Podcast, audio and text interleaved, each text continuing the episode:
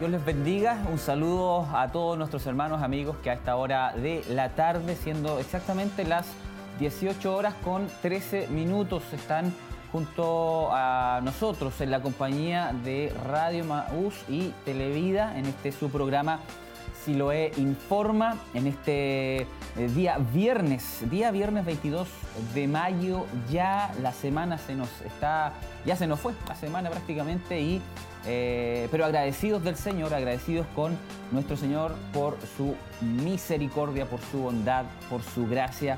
Y hoy eh, estamos en, una nueva edición, ¿cierto?, de su programa Siloé Informa. Agradecido por que usted esté en la sintonía y muchos hermanos que se están conectando ya a, través de las distintas eh, plataformas que tenemos, ¿cierto?, preparadas para eh, poder emitir nuestros programas que estamos eh, emitiéndolos constantemente a lo largo de la semana, eh, que estamos en vivo y en directo llegando hasta su hogar, hasta su lugar de trabajo. Así que muy, muy, muy agradecido. Dios les bendiga en una forma muy, pero muy especial. También está junto a nosotros nuestra hermana Tracy Vidal. ¿Cómo está hermana Tracy? Dios le bendiga. Bendiciones hermano Michael, aquí estamos muy pendientes por supuesto de las redes sociales, con mucho ánimo también eh, trabajando junto a nuestro hermano Jeremías acá detrás de cámara. Y la verdad es que, como usted decía, ha sido una semana de mucha bendición. Hemos tenido bastantes transmisiones también a lo largo de estos dos meses, donde no hemos podido estar eh, reunidos acá en nuestro templo pero que nos ha permitido poder conectarnos con todos nuestros hermanos. Así que la invitación es para que entren a lo que es la página en Facebook, puedan estar conectados con nosotros, puedan dejarnos sus saludos, sus comentarios y recuerde también eh, sus pedidos de oración. Recordemos además que hoy eh, nuestro obispo va a estar orando, va a estar en este lugar va a estar orando por todas las peticiones, además también para que nuestros hermanos comiencen ya a conectarse y puedan también estar pendientes del tema que hoy nuestro obispo va a estar entregando. El día, el día de ayer, en el, lo que es eh, Si lo hay en casa, estuvo también tratando un tema bien interesante sobre el eh, Apocalipsis. Así es. Entonces eh, nos comentaba y daba a conocer nuestro obispo que estará tratando los días jueves, viernes y el sábado.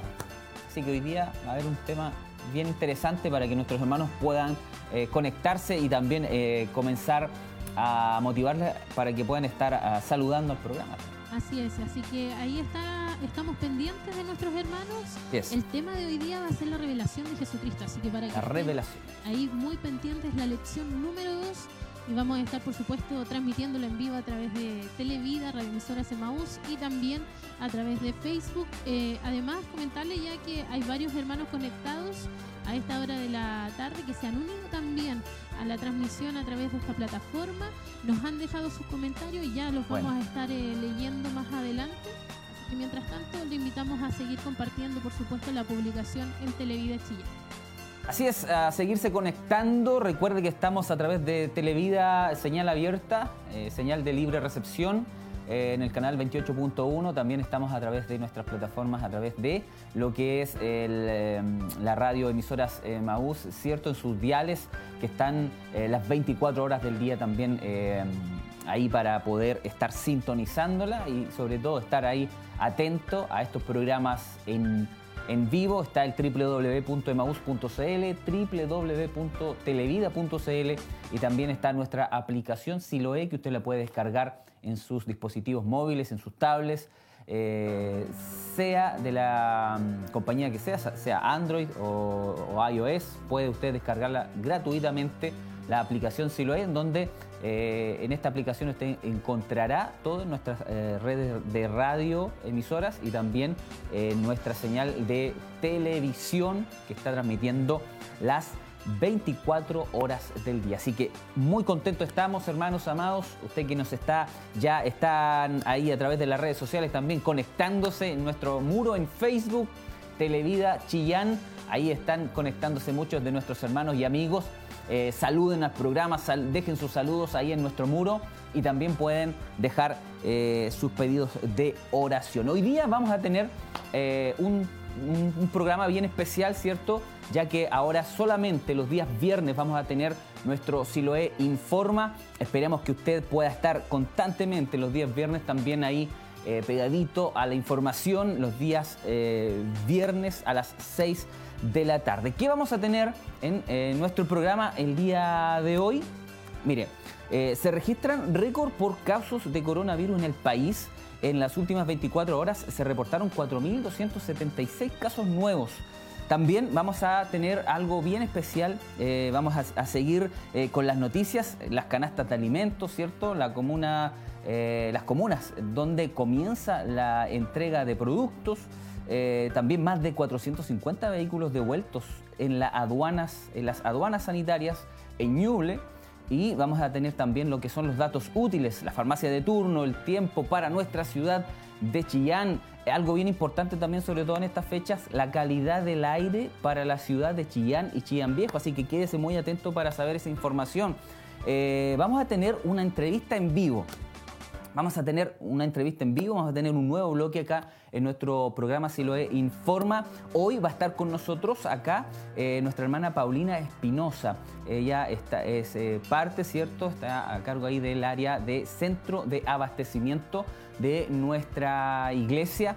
Eh, vamos a saber un poco de qué se trata todo esto, ¿cierto? Así que también queremos que usted se quede en la sintonía. Vamos a tener nuestro segmento de Profesional Responde eh, junto a nuestro hermano Nicolás Enríquez, quien estuvo conversando, vamos a repetir esta entrevista, con la psicopedagoga Nicole Zúñiga, a donde vamos a tener ciertos puntos bien importantes, bien interesantes para nuestros pequeños en el hogar. Va a estar también nuestro obispo en la reflexión bíblica, va a estar orando por sus peticiones, así que le invitamos a dejar sus peticiones enviarlas, dejarlas ahí, anotarlas en nuestro muro en Facebook. También lo puede hacer llamándonos acá al 42 2 23 11 33 42 2 23 11 33 para poder estar orando por su necesidad, por su petición de oración. Vamos a estar revisando las redes sociales, vamos a tener información de la corporación, así que no se separe de la sintonía. Nosotros eh, estamos a esta hora haciendo su programa Si lo informa, si recién eh, se ha añadido a la sintonía de la radio, de la televisión. Estamos eh, a esta hora de la tarde, 18 horas con 20 minutos. Si lo informa, vamos a un espacio, ¿cierto? y ya volvemos. Vamos a un corte comercial y ya volvemos con mm, el segundo bloque de nuestro programa.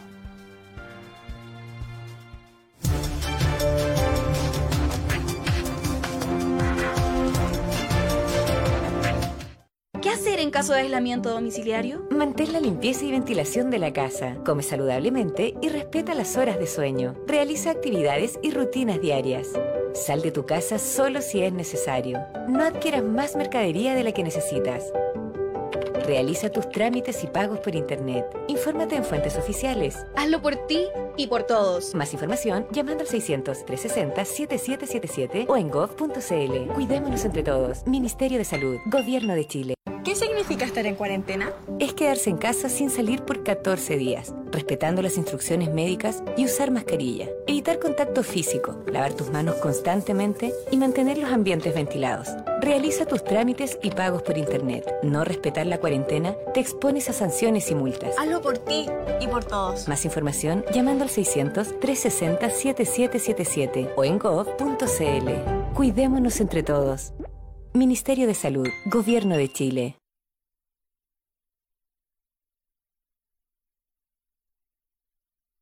¿Qué hacer si alguien de mi familia es diagnosticado y debe hacer cuarentena? Aísla al paciente en una habitación individual y bien ventilada. Utiliza la mascarilla en todo momento.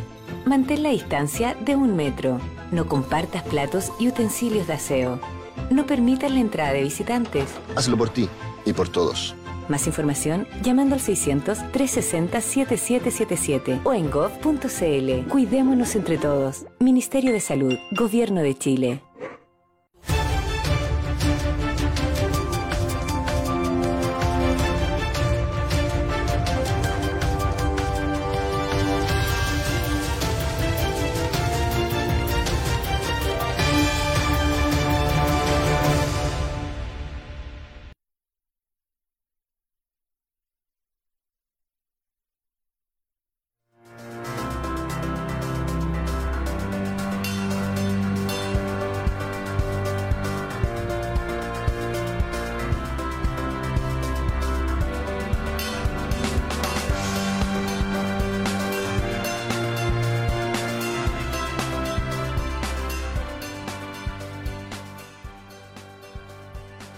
Ya estamos eh, de vuelta en su programa Siloe Informa. Agradecer a cada uno de nuestros hermanos que se siguen añadiendo la sintonía. Un saludo afectuoso para cada uno de ustedes. Gracias por estar ahí, ¿cierto? Siempre pendientes a esta hora de la tarde. Nosotros hacemos su programa Siloe Informa. Siloe Informa. 18 horas con 23, 23 minutos. Vamos a ir eh, también en este momento entonces a lo que es eh, alguna información que hemos eh, recopilado, ¿cierto? Que creemos que es lo más relevante dentro de todas las informaciones que se han estado dando y quizás usted mismo ha estado escuchando a través de las distintas radios de noticias o en, el mismo, en los mismos canales de televisión que han estado constantemente dando información pero hemos querido eh, tocar algunos temas, cierto, dentro de, tanta información que se está dando hoy, hoy en día. Una de las eh, que hemos comentado al inicio de nuestro programa son las, eh, una de las informaciones que hemos comentado, ¿cierto? Es de lo que se ha registrado hoy por hoy, hoy día en este caso en particular, de los contagiados que llevamos ya eh, en lo que es la pandemia eh, y son cifras muy, pero muy eh, elevadas que, si bien es cierto, el gobierno lo estuvo comentando y se estuvo y se iba que se iba a dar esto en, en cierto tiempo y hoy me parece como se le, se le, ha, se le ha denominado, la curva se ha ido, estamos como en el pic, en el pic de lo que es esta pandemia, por decirlo de alguna manera, en nuestro país. Con decirle esto y darle esta cifra que 4.276 casos nuevos llevamos registrados hasta en esta fecha, hoy día, hoy día este, eh, se registraron 4.276 casos nuevos de eh, personas que están con eh, esta enfermedad. Así es, de los cuales 3.863 son personas con síntomas y 413 son asintomáticos. La mayoría de ellos están en la región de eh, metropolitana, en Santiago, son la mayoría de los casos y como decía usted, se había anunciado que iba a aumentar en, este caso los, eh, los números de contagiados a finales del mes de abril y que íbamos a tener el pic principalmente en este mes. Así que era, era, era esperable que sucediera ya para esta fecha que tuviéramos la mayor cantidad de contagios, así que estar eh, tomar las, las restricciones, los resguardos, porque el número sigue creciendo, incluso acá el dato también muestra que en el país el total de casos asciende más a más de 61.857 casos. Exacto, eh, pero hay un dato también que es eh, relevante, que hay un total de 25.342 personas que se han recuperado. Se han recuperado 25.342 personas. Así, y de los que pueden contagiar, ya porque estas son personas que han sido, entre comillas, dadas de alta, eh, asciende a 35.885. O sea, hay un número bastante alto todavía de personas que pueden seguir propagando de alguna manera el virus. Eh, actualmente, eh, con la fecha de hoy, por lo menos esa es la información que otorgaron en la mañana en el... en la cuenta que hacen en forma diaria de, los casos de, COVID-19. Ya se, dio una, tónica ya hace más de dos meses que llevamos con el, tema de la pandemia. Todos los días yo he visto que han estado con, el, con la conferencia de prensa eh, correspondiente de este coronavirus. Eh, bueno, la misma Paula Daza, la ministra, eh, daba a conocer también las cifras de fallecimiento, 41 fallecidos. 41 fallecidos eh, y un total de 630 personas en el país. Es un número eh, creciente también de personas fallecidas. Nos, les, enviamos también, nos añadimos también al dolor de la pérdida. Sabemos que no es fácil eh, por la situación, sobre todo viendo esta, esta situación de pandemia que se está dando. Y claro, cada día ha ido también aumentando el número de fallecidos a lo largo de nuestro país y también el número de personas que, han, que están hospitalizadas, que están en situación crítica también en los hospitales, e incluso en nuestra ciudad de Chillán ya han traído también y en Concepción han traído eh, personas desde Santiago. Bueno, eh, es un hecho que ya el sistema en, Santiago sobre todo ya está colapsado. Así que por eso el llamado del gobierno constantemente y de todas las, personas es de eh, cuidarse, de, ser responsables, ¿cierto? Eh, y no quería que se llegara a este, a este, este, a este extremo de colapsar los lugares de atención. Es una pena. Eh, hoy día en nuestra ciudad de Chillán, porque muchos preguntan siempre, ¿y, cuántos hubieron hoy día? Es como la, pregunta de todos los días. ¿Cuántas personas hubieron contagiadas o cuántos casos nuevos hubieron contagiado hoy día en Chillán? Bueno, cinco casos nuevos hubieron eh, en nuestra ciudad de, Chillán y eh, llevamos un total de 1025. 25 y 21 han, 21 personas han han fallecido. Así, en nuestra región. Así que esa es la, información con respecto a nuestra ciudad, en, nuestra en nuestra región de Ñuble, cinco casos nuevos confirmados para el día de hoy. Tuvimos un aumento hace algunos días atrás. varios días. varios días constante, Sobre las 30 personas contagiadas, así que ya volvió nuevamente a disminuir esta cifra, pero no debemos dejar de preocuparnos por ello tampoco. Y ahí mismo en los encabezados, de pronto en el gobierno, los afiches dice ser responsable y respeta el distanciamiento social. Eh, ese es como el llamado, ser responsable. Así, que el llamado para todos aquellos amigos, hermanos también, que seamos responsables dentro de todo, ¿cierto? Sabemos que tenemos que trabajar en algún momento, sabemos que tenemos que ir a trabajar, sabemos que tenemos que hacer muchos de nuestros eh, trabajos, pero eh, tenemos que ser responsables. Pasamos a otra información, hermano Tracy canastas de alimentación, las comunas donde comienza la entrega de productos. Hoy día en las noticias eh, incluso hubo un comunicado que también estuvo el presidente de la República, Sebastián Piñera, dando a, conocer eh, sobre toda esta entrega de las canastas con mercadería que se van a estar entregando a partir, bueno, de hoy día, viernes 22 de mayo, el gobierno entonces inició la entrega de canastas de alimentación.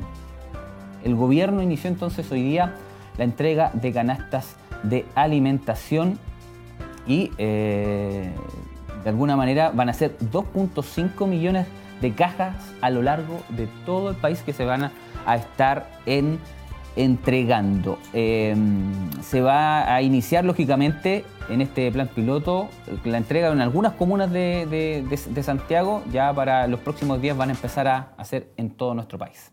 Así y las canastas contienen alimentos básicos como para cubrir algunas necesidades. Se dice de que va a servir como para estos, estas dos semanas que nos restan del mes de mayo y obviamente como toda, todo, toda canasta básica va a contener tallerines, latas de conserva, harina, algunos tipos de, legumbres y también algunos productos de, limpieza, que es lo que va por supuesto a contener estas cajas que eh, van a ser entregadas y que como usted decía comenzó hoy esta entrega en la ciudad de Santiago y que esperamos que se esto vaya poco a poco llegando a las demás también comunas y regiones. Exacto. Eh, el sábado 23 de mayo entonces dice eh, queremos estar en las 32 comunas de la región metropolitana, pero ah, en este momento en Santiago, Quinta Normal y Estación Central en eh, la región metropolitana, en donde se repartirán 3.000 unidades en total, 1.000 por cada municipalidad. Es lo que se va a estar dando a a, repartir, ¿cierto? Lo que es esta, esta caja con mercadería que el gobierno ha estado anunciando, eh, que anunció hoy, y ahí vemos las imágenes, el presidente, cómo están eh, verificando las cajas, el transporte y todo aquello. Según informó el intendente también de la región metropolitana, Felipe Guevara, el sábado 23 de mayo queremos estar entonces en las 32 comunas de la región metropolitana, al mismo tiempo entregando esta ayuda, este complemento alimenticio para las familias que están de seguro eh, pasándola eh, muy mal, ¿cierto? Eh, hay hogares, me imagino, que lo necesitan con urgencia. Así es, así que esperamos que esta ayuda pueda llegar pronto también a, como lo decía, también a las regiones. Em, esto comenzó en forma piloto también en, Santiago y se va a seguir replicando también en las demás em, regiones. Acá incluso dice también eh, Sebastián, Sebastián, Piñera, el presidente, dice que la, la distribución de estas canastas va a iniciar este fin de semana también en las regiones de Arica y Parinacota, eh, Tarapacá, Antofagasta y también Biobío. Esa es la información que por lo menos entregó en esta mañana y por supuesto también dice que y quiere dejar el en claro de que este programa va a llegar a todas y cada una de las comunas de nuestro país. No es solamente exclusivo para la ciudad de Santiago, la región metropolitana. Y para finalizar esta información, lo último es la entrega de estas eh, cajas se realizará directamente a los domicilios eh, de las familias, por lo que no requiere trámites ni postulaciones por parte de eh, sus beneficiarios. Así es. Así que es importante para que puedan, algunos, algunos preguntaban si tenían que registrarse. tengo entendido por la, la información que compartía que automáticamente quedan dentro del registro los del 40% más vulnerables. Eh, no necesitan hacer ningún tipo de, inscripción ni postulación para poder optar a este beneficio que es parte del gobierno. Claro, les llegaría entonces directamente a ellos. No necesitan tener ningún tipo de postulación. Bien, vamos entonces a eh, la siguiente información. Lo que leíamos hace un momento, más de 450 vehículos devueltos en las aduanas sanitarias en, eh, en Ñuble. En las últimas 24 horas se han devuelto 454 vehículos ya en las aduanas sanitarias. Esto es en los accesos norte y sur de nuestra región, eh, tras no justificar su movilización o sus segundas viviendas, por así decirlo, eh, de estos vehículos. Así es. Eh, otra información que compartían era que en la aduana sanitaria de Ñiquén más de 28 vehículos fueron, fueron devueltos. devueltos. Sí, y también en el peaje de Santa Clara mm, eh, se hizo lo propio a 426 vehículos. Bastantes vehículos saliendo de la, de la ciudad a otras comunas aledañas. Aprovechando el fin de semana. Claro, tomaron el fin de semana largo, Que, que, partió el día jueves y que va a continuar hasta el día domingo, pero eh, también hay que considerar que eh, eh, por lo menos acá en lo que es nuestra región se establecieron estas aduanas sanitarias y no va a ser como tan tan fácil la salida o el, acceso a esas segundas viviendas, así que para que tengan precaución aquellos que a lo mejor están pensando en viajar mañana que es todavía sábado o el día domingo, porque lo más probable es que en el control si, si no, no es por un viaje porque realmente usted vive allá, eh, lo van a devolver a, a, Chillán. Exactamente. Así que mucha atención ahí para ser precavidos, para estar eh, atentos y, y, no irse para otros lugares, sino que mantenerse, ¿cierto? Usted dice, pero yo no tengo nada, así que me voy, no, me voy a, otro, a, otra ciudad. Bueno, puede que en una de esas vuelva con, con, con la enfermedad, ni Dios lo quiera, así que por eso hay que ser precavidos en esto y eh, ser bien conscientes con, nuestras actitudes. Aquí hay, en la información, bueno, hay eh, general Cristian Vial, ¿cierto? Que él está a cargo de toda la seguridad de todo esto. Eh, da entonces ese mensaje a grandes rasgos de, poder quedarse en, sus hogares, de no salir a otros lugares, porque en estas aduanas lo más seguro que si no eh, tiene o si no puede corroborar que viven en tal o cual lugar, eh, lo van a... O por abastecimiento. O por abastecimiento. Eso mismo, eh, además, a raíz de ese punto, tocaron también y dan daban la información que nuestra ciudad va a estar, el persa va a estar funcionando con las medidas de sanitización y también el mercado y, para, para no salir para otro lado.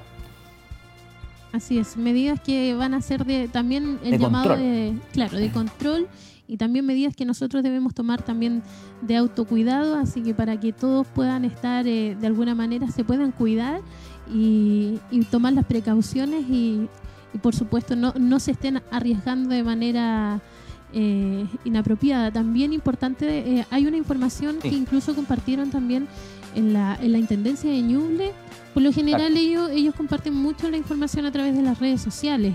A través de banners. Sí, a través de los banners o bien a través de, la, de las cuentas o los... O lo, Sí, a través de todas las páginas. Redes sociales. Así es. Medidas de control en la, en la región de Ñuble para el fin de semana del 20 al 24 de mayo.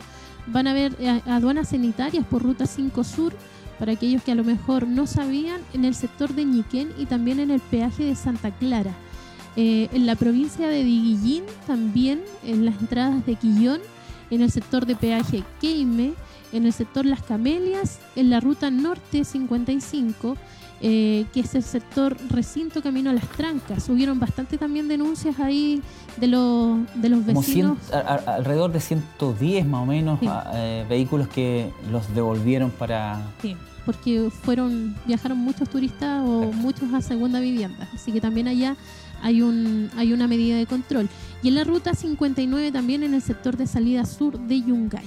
Ahí por lo menos en lo que es la provincia de Diguillín y en, la, en las aduanas sanitarias también por ruta 5 sur. Eh, y a grandes rasgos se mantiene el control de toque de queda desde las 22 horas hasta las 5 de la madrugada, eh, el control de eh, segundas viviendas también y 40 patrullas móviles en toda la región. Así es. Así que para tener precaución, solamente en el caso necesario viaje, si no, mejor quédese en su casita, aproveche el fin de semana para descansar para estar con su familia y no arriesgarse de manera innecesaria, porque si no los van a terminar devolviendo a, su vivienda y la idea es que no tenga tampoco un, un mal momento, una mala situación ahí, una mala experiencia que tenga que pasar. Eso hay que evitarlo. Mientras podamos evitar cierto este tipo de complejidades, hagámoslo, seamos responsables eh, como, como familia, ¿cierto? Eh, nosotros ninguno queremos eh, estar eh, en un tiempo cierto en el hospital o, de gravedad por esta enfermedad, sino que seamos responsables con nuestras actitudes. Esas han sido a grandes rasgos lo que son las informaciones en cuanto a noticias se refiere, pero queremos también motivarles a que sigan en compañía nuestra. Muchos hermanos han estado también en nuestras redes sociales, ya vamos a ir a, a eso, pero también tenemos datos útiles, hermana Tracy, para comentar y compartir con nuestros hermanos. Eh, está la farmacia de turno para que usted pueda comentarles a nuestros hermanos cuál va a ser la farmacia de turno para. Así es, la que hoy estará funcionando es la farmacia León, para que también ustedes puedan estar ahí muy eh, pendientes. La farmacia El León usted la puede visitar ¿dónde? En la avenida 5 o la calle, perdón, 5 de abril número 795. Recuerde que no es la única farmacia abierta durante la jornada, sino que tiene horario extendido hasta las 9 de la mañana, va a estar funcionando durante toda la noche, incluso hasta en el toque de queda. Eh, solo aquellos que anden con permiso van a poder obviamente circular eh, durante la noche, pero esa farmacia en la que va a estar disponible si usted la necesita es la farmacia El León, ubicada en calle 5 de abril, número 795. Perfecto. También hay eh, una información interesante que eh, todos eh, anhelan poder escuchar. El tiempo para nuestra ciudad de Chillán, hoy 22 de mayo, ¿cierto? Ha, hecho bastante frío, ha estado bastante helado el día, sensación térmica de 9 grados y se presentan intervalos nubosos. Para el día de mañana, sábado 23 de mayo, se pronostican 3 grados 3 grados la mínima y 18 la máxima. O sea, durante gran parte del día se presentarán intervalos nubosos, o sea, va a estar eh, helado, frío. Así que a abrigarse. Para el día domingo 24 de mayo se pronostican 6 grados la mínima y 20 grados la máxima durante gran parte del día. Estará despejado. Pero ese despejado produce algo como que igual va, a ser frío, o sea, eh, igual va a estar un poco eh, fresco, helado, así que a abrigarse, a no eh, pasar frío. me comentaba un hermano que ya en las noches ya le da frío, así que le dijo a la esposa que pusiera una frazada más, por, o una, claro, una frazada más para, para la noche porque la noche estuvo bastante, bastante helada. Y hay que considerar que estos días incluso han habido grados cero en la mañana. Ha estado bastante, bastante helado poder levantarse a las 6 o 7 de la mañana para algunos que todavía tienen la rutina de salir a trabajar o hacer sus actividades. Ha sido complejo levantarse. Hay muchos que se levantan en, la madrugada, A las 5 de la mañana ya están de pie, a las 6 ya están yendo a, los trabajos, así que a abrigarse bien nomás a todos nuestros hermanos que eh, están muy, muy, muy temprano yendo a trabajar. Ahora, eh, otra información que queremos compartir con ustedes, amados en el Señor, es la eh, condición ambiental de nuestra ciudad de Chillán. Eh, para el día viernes, o sea, para hoy, 22 de mayo, hay preemergencia. ¿Qué significa esto? En el polígono de restricción no se permiten humos visibles provenientes de viviendas durante todo el día, exceptuando en periodo máximo de 15 minutos para el encendido de, de calefactores y cocinas a leñas. También se prohíbe en las comunas de Chillán y Chillán Viejo durante todo el día el funcionamiento de calderas con una potencia térmica mayor a 75 kilowatts. ¿Lo ven? Así es. Que eh, presenten emisiones mayores a 30 mg de materia o material particulado. También se prohíbe la quema de rastrojos agrícolas y forestales y de cualquier tipo de vegetación viva o muerta en los terrenos agrícolas, forestales eh, y ganaderos de la comuna de Chillán y Chillán Viejo. También se prohíben las actividades físicas y deportivas en establecimientos educacionales, lo cual eso eh, no se van a poder preocupar mucho porque no, no hay eh, Y Chillán Viejo en realidad lugares o centros, lugares de educación que estén habilitados en este momento. Sí, así que tomar las precauciones igual con respecto al, al, uso, en este caso de las estufas. De las estufas a leña. Sabemos que no todas están certificadas o muchos usan leña húmeda. Creo que ese es el, el, peor problema que contrae todo este, este tema de preemergencia. Así que a tratar de, de buscar eh, otro tipo de, de, uso a lo mejor para calefaccionarse en estos días. Recordemos también de que hay multas para aquellos que son fiscalizados y que los encuentran a veces usando este tema de la estufa, así que tener un poco de, cuidado y precaución con eso. En imágenes ahí algunos pueden ver en Televida está la fotografía de la ciudad de Chillán, Chillán Viejo, y a eso le llaman todo ese contorno rojo que usted ven, le llaman el polígono de restricción, en donde no se permite, por supuesto, los humos visibles provenientes de vivienda. La verdad es que es todo Chillán, todo Chillán viejo eh, y, prácticamente parte también de lo que es camino a Pinto. Exacto. Y que lógicamente están fiscalizando. Están fiscalizando ya eh, todas las eh, chimeneas, las estufas que están constantemente humeando, como bien lo decimos, que estén emitiendo mucho humo constantemente. Recuerde que son 15 minutos los cuales eh, se demora eh, o que le da para poder prender la estufa, en donde por lo general emite mucho, mucho humo una estufa cuando recién eh, se prende, se enciende, y, eso es, y eso es 15 minutos. Ya después de eso, ya si pasa un EMI, ¿cierto?, a fiscalizar, va a pasar un, un mal momento. Así es. Para mañana se pronostica su condición regular Hoy día estuvo lo que es la preemergencia, ya mañana eh, eh, pasa a, considerarse solamente regular. Eh, más adelante, igual todas las semanas vamos a ir viendo cómo, cómo lo evalúa en este caso la Ceremi y por supuesto viendo la condición ambiental para nuestra ciudad de Chillán. Así es, así que bien hermanos, es en la sintonía eh, de eh, Siloe Informa, no se separe por ningún motivo. Luego de la pausa volvemos con una interesante entrevista que vamos a estar lógicamente haciéndole a nuestra hermana Paulina Espinosa, quien está, cierto, en el área de eh, un área muy importante en nuestra, en nuestra iglesia, así que no se separe de la sintonía. Ya volvemos. Bendiciones mis hermanos, gusto en saludarles por este medio de comunicación a cada uno de ustedes. Queremos saludar a la familia del obispo, también a él por el gran trabajo que he hecho de poder llevar palabra del Señor a nuestros hogares. Y tras ello a nuestros hermanos que se han dedicado a trabajar, ya sea en cualquier tipo de, área, la cual ha sido de mucha edificación y también de, de bendición. Amén. Contarles que como familia hemos estado muy bien, gracias al Señor, junto a nuestra pequeñita. Eh, hemos visto la mano del Señor a nuestro favor, su bendición, eh, su gracia, su amor, su misericordia hacia nuestras vidas. Él nos ha prosperado en lo espiritual, en lo material y sin duda Él fue preparando todo, eh, las redes sociales, eh, fue preparando todo un ambiente para que en estos momentos podamos estar conectados, unidos en el Señor y sin duda eh, su espíritu fluye uniéndonos en los diferentes hogares en donde estemos. Así que le aprovecho de incentivar que tomen ánimo, fuerza en el Señor y confiando en que Él hará su perfecta voluntad en estos momentos.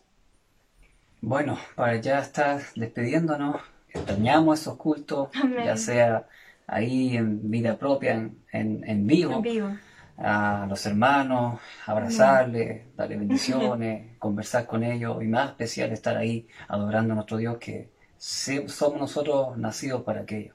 Así que, como dijo mi esposa, contento también poder la oportunidad de poder todo esto hacerlo en familia. Así que nos despedimos, abrazos y muchas bendiciones. Dios le bendiga, mis amados hermanos. Le saluda a su hermano Manuel García desde acá de Curanilagüe. Muchas bendiciones. Estoy junto a mi esposa Karen Toledo y queremos enviar un cariñoso saludo a, nuestro pastor Hugo Alfonso Montesino, a toda su familia, a su congregación también, eh, a toda la corporación Siloé Movimiento y también un hermoso saludo al programa Siloé Informa. Damos gracias a Dios por su gran amor, por su misericordia porque Él ha sido fiel en estos tiempos eh, difíciles y nos ha fortalecido en todo momento. Dios les bendiga. Amén. Quiero también enviar un cariñoso saludo a mi pastora Heroita Leiva y a mi obispo, a su familia y a todos los que están conectados, agradeciendo a Dios por estos medios de comunicación, los cuales han sido de mucha ayuda, ya que no podemos congregarnos, pero a través de ellos podemos ser ministrados a través de la palabra del Señor. También un cariñoso saludo a los hermanos de Curanilagüe que siempre están conectados em, a través de las redes sociales. Y de, de Curanilagüe deseamos muchas bendiciones para todos ustedes. Amén. Dios les bendiga. Dios les bendiga. Somos la familia Martínez Hermosilla y queremos saludar a nuestro obispo Hugo Alfonso Montesinos y a toda la congregación. Ha sido una gran bendición para nuestras vidas, si lo en casa y por supuesto si lo en forma. También queremos saludar a nuestra pastora Heroíta Leiva, darle un cariñoso abrazo a la distancia y dar las gracias a nuestras hermanas también que permiten que estos medios de comunicación, eh, en los cuales podemos expresar el cariño hacia todos nuestros hermanos y hermanas de la congregación.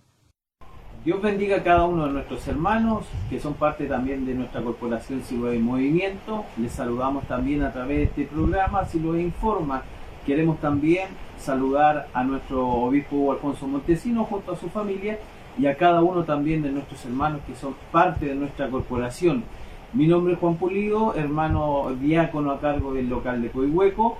Eh, saludamos cordialmente también a nuestros hermanos que son parte del templo Bethesda de Coihueco, esperando en el Señor que la paz del Señor, la fortaleza, esté con cada uno de ustedes nuestro saludo es para también eh, motivarle, mi querido hermano, que está a través de este medio de comunicación, a seguir confiando en el Señor, aferrándonos sin duda a sus promesas, aquellas cosas tan maravillosas que Dios tiene para nuestra vida, que nuestra confianza no decaiga, que nuestra fe cada día pueda estar creciendo, porque nuestro Dios está como poderoso gigante a nuestro lado para seguir adelante. Muchos cariños para nuestros hermanos de nuestra corporación y nuestros hermanos eh, del Templo Bethesda de Coihueco. En este momento son mis palabras de gratitud y a la vez también mi saludo cordial para nuestros hermanos que están a través de la sintonía de Siloé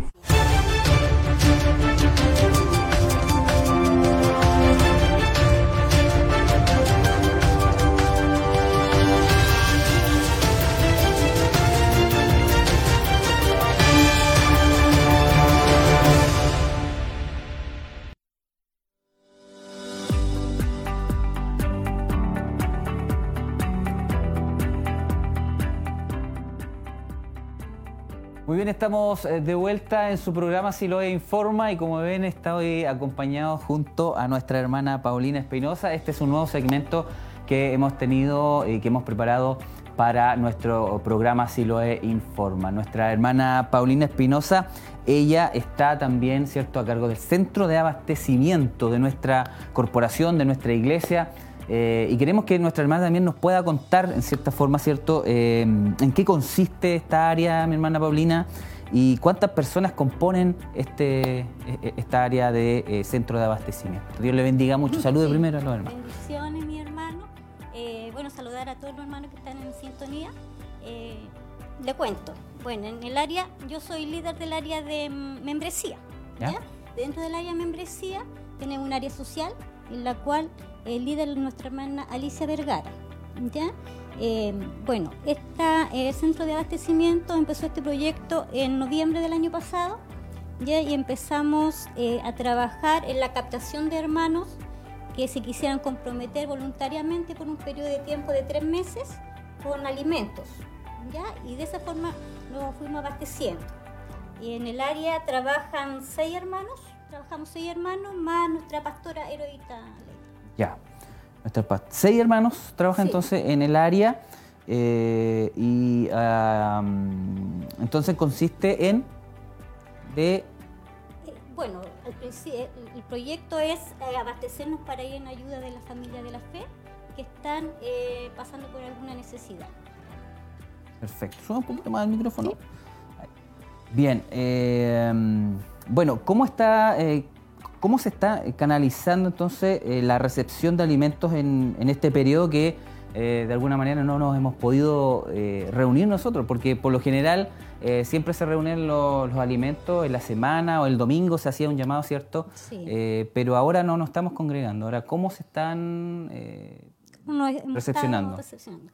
Eh, bueno, durante este periodo de abril y mayo, em, varios hermanos se han comunicado con la hermana María Eugenia Venegas, que varios la conocen, que ella nos está ayudando em, y a través de ella se han contactado para poder entregar sus eh, donaciones y se han ido a buscar a domicilio. ¿ya? Igual otros hermanos han pasado directamente acá a la iglesia a dejar sus donaciones. Perfecto. Eh, ¿Con quién se han estado comunicando los hermanos para...? Con la eh, hermana María Eugenia Venegas. Ya. Muchos hermanos la ubican ya porque ella trabaja en esa área. Ya, y ella va a, a buscarlas a, Sí, a domicilio. los la- hermanos que no pueden venir a ¿Ya? dejar todas las cosas, eh, vamos a, van al domicilio a retirar. Perfecto. Sí. Bien, eh, ¿cuáles son los productos, mi hermana, que más se necesitan en estos momentos, eh, considerando lo que lleva quizás una canasta familiar, pero Mm. a grandes rasgos, ¿cuáles son los, los- los- lo que se- más se necesita eh, en estos momentos? Bueno, nosotros trabajamos dos tipos de canasta, que es una individual y una familiar. ¿ya? Individual y familiar. Individual y familiar. Dependiendo de la, de la situación de la familia se entregan, ¿ya? Pero todas llevan lo mismo, lo único que varía es la cantidad de cosas. Pero la- los productos son, bueno, en general el arroz, el aceite, los fideos, la salsa de tomate, el azúcar, la sal, ¿ya? Eh, Eso en cuanto a, a alimentos perece- eh, no perecibles. Y también estamos entregando alimentos perecibles como huevo, harina, eh, papas, zanahoria, ¿Qué es lo que más se consume en una familia diariamente? diariamente. o sea, Sí. Claro. Perfecto, mi hermana. Eh, ahora, ¿cómo, lo, ¿cómo pueden los hermanos ayudar eh, al centro de abastecimiento? ¿Cómo un hermano quizás está escuchándonos hoy día, nos está viendo, eh, cómo él puede estar cooperando para el centro de abastecimiento y así bendecir a otras familias? Eh, bueno, eh, dejándolo acá en la iglesia, si tiene trayéndolo directamente acá. directamente a la iglesia, ya es bueno, puede ser el aporte ya en producto o en dinero, ya. Ya. Eh, lo puede dejar directo en la iglesia o si no comunicarse acá al número del templo o también con la hermana María Eugenia Venegas que, el- que lo que lo ubican la llaman directamente a ella, ya. Entonces así se canaliza para ir a retirarlo a su domicilio. Perfecto. Ahora, eh, ¿cuántas familias han ayudado durante el periodo de cuarentena y pandemia? Se- eh, uno- eh, quizás nuestros hermanos eh, en, su hoga- en sus casas, en sus hogares también eh, se preguntarán eso, ¿cuántas personas más o menos eh, ayudan o han ayudado entre el- en esta cuarentena y la, la pandemia? En el mes de abril se ayudaron a 19 familias. 19 familias. 19 familias. Abril, ¿ya? Abril. Y ahora en mayo eh, hemos ayudado hasta el día de hoy a 33, a- bendecido a 33 familias. 33 Sí, familias familias. ahora en este mes de mayo. Sí. Bien, eh, la siguiente pregunta eh, que, quiero que queremos hacerle eh, es bien importante porque si hay una familia de la corporación que está eh, pasando momentos difíciles, que tiene necesidad, ¿cierto? ¿A quién debe dirigirse para eh, informar y recibir esta ayuda, eh, esta familia? ¿A quién debería dirigirse? Ya, la forma de trabajo que nosotros tenemos como área de membresía eh, mensualmente llamar a todos los miembros de la corporación, ¿ya? Y a través de esto eh, nosotros vamos captando o se va sabiendo qué hermano está en alguna situación complicada. Se está llamando. Se está llamando mensualmente, ¿ya? de esa forma nosotros hemos ido canalizando la ayuda. Pero también si algún hermano sabe de alguna necesidad de algún hermano de la corporación, se puede comunicar acá a la iglesia o también a algún hermano líder que se pueda, para que puedan entregar la información. Y así ustedes se harían cargo de, de, esa ayuda. Claro. Ahora, ¿cómo, está, em, ¿cómo están evaluando la continuidad de la ayuda a la familia? Porque quizás se ha estado ayudando a una familia em, un mes, a lo mejor dos meses se, ha estado ayudando, pero ¿cómo, cómo lo, lo, lo, lo están viendo eso? Eh, si es que se sigue ayudando o no, o, de, pronto tienen que ayudar a otra familia. Claro, esa evaluación se hace igual mensualmente. ¿Ya? Nosotros llevamos un registro de las familias que se han ayudado, por lo tanto el mes siguiente eh, se llama nuevamente a esas familias para ver en qué situación se encuentran. ¿ya? Porque ahora, como sabemos también que hay ayudas del gobierno que se están presentando, entonces también acudimos a la honestidad de cada familia para poder ir canalizando de buena forma la ayuda. Perfecto, mi hermana Paulina. Eh, yo creo que eh, en cierta manera eh, ha quedado un poco más claro en qué consiste el área de centro de abastecimiento. Y yo creo que haga un llamado también a nuestros hermanos quizás que, como lo hemos dicho en las preguntas, no, no, hemos podido estar congregando y quizás nuestros hermanos estuvieron acostumbrados a, pasar en, cierto día cierto del mes con, su paquetito cierto de alimentos no perecibles, con su bolsita de alimentos no perecibles.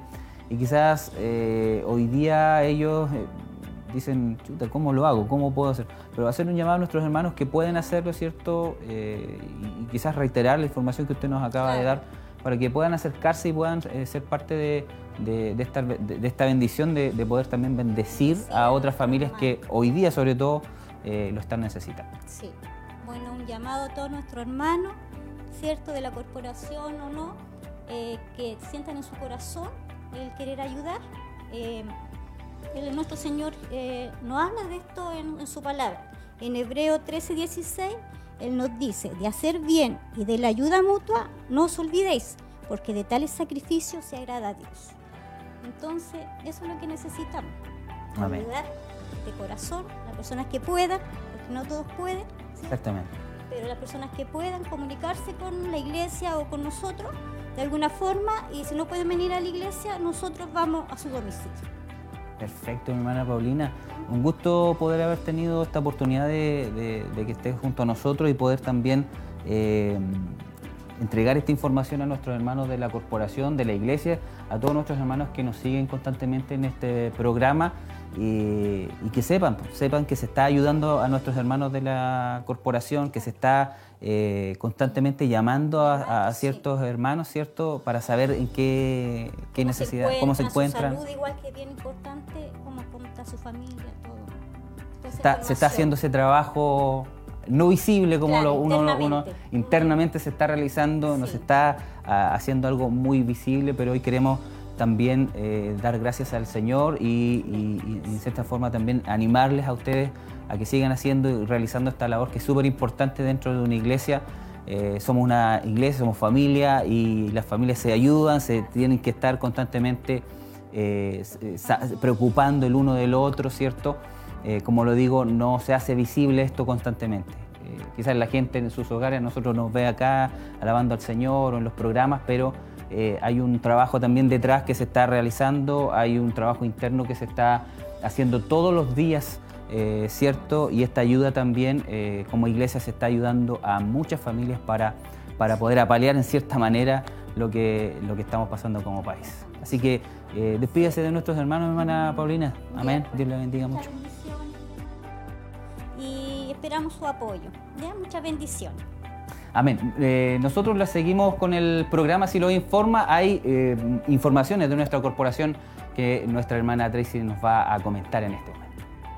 Así es, hermano Michael. Importante también la información ahí que, que, salía de esta entrevista junto a nuestra hermana Paulina Espinosa, hablando acerca de este centro de abastecimiento. Así que para que ustedes también puedan estar pendientes ahí y puedan apoyar a aquellos que puedan hacerlo, lo hagan y saben ya que pueden comunicarse junto a nuestra hermana y también acá a la radio. Eh, de la información a destacar para esta semana, recuerde que mañana vamos a estar en Siloé en casa a partir de las 19 horas. Vamos a estar ahí en este culto que de alguna manera lo hemos, lo hemos denominado ahora Siloé en casa a las 19 horas y el domingo también a las 11 de la mañana. Recuerde también que hoy en la noche está lo que es la vigilia de oración que comienza a las 12 de la noche y termina a las 6 de la mañana, así que tome usted un horario dentro de de estas seis horas y puedas también estar orando al Señor junto a la iglesia. Hay un grupo bastante bonito de hermanos que por supuesto se unen en este, en este clamor, en esta vigilia de oración. El día domingo también considerar que hay ayuno congregacional este 24 de mayo para que nuestros hermanos puedan estar participando, podamos estar participando y al mismo tiempo podamos eh, registrarnos, es decir, podamos llamar acá, nos podemos registrar. Eh, la invitación también la hacía hermano Michael, nuestra pastora en el programa de Mujer Virtuosa, eh, que esperaba también que un número creciente de hermanos de la iglesia, de la corporación, comenzaran ya a sumarse también a todas estas actividades espirituales que de alguna manera eh, permiten también que la iglesia pueda ser fortalecida a través de la, de la oración, a través del ayuno. Así que la invitación es que ustedes puedan participar. Y recuerde también que hoy va a estar nuestro obispo entregando esta temática acerca del libro de Apocalipsis para que puedan también estar muy pendientes porque ya vamos a ir a la muy pronto. así es muy pronto al tema que será ministrado y que hoy lleva por nombre la revelación de Jesucristo y esta será la lección número 2 comenzó ayer con la primera y hoy continúa nuevamente y mañana también si Dios quiere va a estar dando la lección número 3 así es así que a esperar ese momento. Ya viene la palabra del Señor en los labios de nuestro obispo Hugo Alfonso Montesinos. Nosotros queremos que usted se mantenga en la sintonía. Recuerde que eh, al principio nosotros mencionamos que íbamos a tener un bloque también eh, de un especialista, especialista responde, ¿cierto? Y hoy nos vamos a nuestro hermano eh, Nicolás Enrique, como ya estuvo conversando anteriormente con la psicopedagoga Nicole Zúñiga y queremos que pasar directamente a este bloque, ¿cierto? Para ya luego estar eh, con, junto a nuestro obispo Alfonso Montesino en la palabra del Señor. Quédese unos instantes, vamos con nuestro hermano Nicolás Enrique, que estuvo conversando con nuestra hermana Nicole Zúñiga en esta entrevista bien interesante para todos nuestros, eh, para los padres y eh, que da unos tips bien interesantes, bien buenos para los pequeños hoy en día en nuestros hogares. Vamos entonces a esa entrevista. Bien, partamos entonces con un tema eh, algo relacionado a la emoción en el aprendizaje. Como lo decíamos anteriormente, eh, producto de este, este coronavirus, se ha decretado esta cuarentena y ya hace varias semanas atrás se han suspendido las clases. Esto produjo que eh, varios, bueno, desde el Ministerio de, de Educación hacia abajo, se tomara la decisión de enviar tareas a los niños en modo online, por correo, de diferentes maneras. La situación que provoca muchas veces, por ejemplo, una frustración en los niños al no entender la materia, porque, eh, bueno, es labor de los profesores también poder enseñársela, eh, y, en la práctica los niños muchas veces no entienden las indicaciones. Si no la entienden en el colegio, más difícil va a ser en la casa. Ante esta situación, usted como psicopedagoga, ¿qué consejos eh, podemos dar para controlar dichas emociones? Bueno, primero eh, debemos entender que todos somos diferentes. Es por ello que percibimos la información de diferentes formas. Entonces, por esto nacen estas pequeñas frustraciones o estos pequeños eh, vacíos que nos quedan. Entonces, más que saber controlar eh, estas emociones negativas, eh, debemos eh, replantearnos de cómo poder trabajarlas como familia, como hogar, conversarlas y así hacer parte, todo este aprendizaje, hacerlo parte de la familia. Creo que hay que considerar Eso. ¿Cómo, ¿Cómo podemos brindar el mejor apoyo en estos casos? Ante, por ejemplo, esas situaciones de frustración que le, mencionaba anteriormente. Bueno, como lo mencioné, la familia, el apoyo familiar se hace indispensable en esta etapa. El tomar decisiones en conjunto en, en este núcleo familiar eh, para brindar el mejor apoyo a, a este niño eh, que lo necesita se hace indispensable. Además, existe lo que se llama la contención emocional, el sentir empatía por, por la persona que está sufriendo o está pasando esta ansiedad, esta frustración. Eh, contener a esta persona se hace importante. El entender eh, el comprender que el niño no entiende, entonces colocarnos en el lugar de, la, del niño en este caso que, lo necesita. Bien, eh, no existe un método específico para poder enseñar de manera general a todos los estudiantes porque debemos entender la diversidad de estudiantes. Pero considero que enseñar desde la base del amor, de la paciencia, eh, forma eh, a muchos estudiantes. Entonces yo creo que hay que partir primero desde esa base. Ya dando algunos tips o estrategias de aprendizaje, bueno, lo primero es eh, elegir, seleccionar un lugar de la casa que esté con iluminación, que esté fuera, lejos de distracciones, como lo son la televisión, quizás eh, buscar un lugar eh, cómodo donde se sientan acogidos, eh, además establecer un horario del día y un tiempo específico para estudiar, es decir, de 30 a 45 minutos.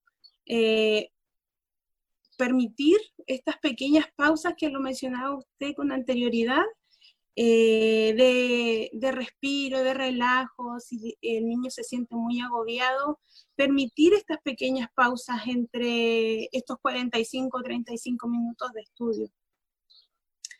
Eh, además, debemos como padres o hermanos que enseñamos, debemos guiar este estudio. Nunca dejar solo al estudiante o al hijo porque sabemos que como niños son, se distraen y pierden la concentración fácilmente, entonces siempre debemos sentarnos con ellos eh, y disponer este tiempo que hemos dejado del día para estar con ellos y acompañarnos y guiar este, este estudio. Además, eh, debemos dar refuerzos positivos. Qué importante es sentirnos que sí lo estamos logrando, que lo hacemos bien. Entonces, alegrarnos por eh, las pequeños, eh, los pequeños avances que van teniendo. Y si se puede, en lo posible, premiar de vez en cuando. También considero que es un, incentivo para seguir estudiando o para que el niño pueda seguir aprendiendo. Eh, bueno, antes de, de, enseñar una materia como padre, debo aprender. Ojalá no eh, buscar en el momento que estoy o que dispuse para estudiar con mi hijo, no buscar en el momento eh, cómo se hacía esto. O sea, buscar antes, llamar antes, si no sé, llamar antes, para así, para así dedicar esos 30, 45 minutos que dispuse para estar con él y enseñarle, eh, no perder la concentración en eso. Eh, además debemos en lo posible utilizar material concreto, material que ellos puedan entender, puedan eh, comprobar. Por ejemplo, si están estudiando matemáticas, sumar lápices, sumar autos, sumar juguetes.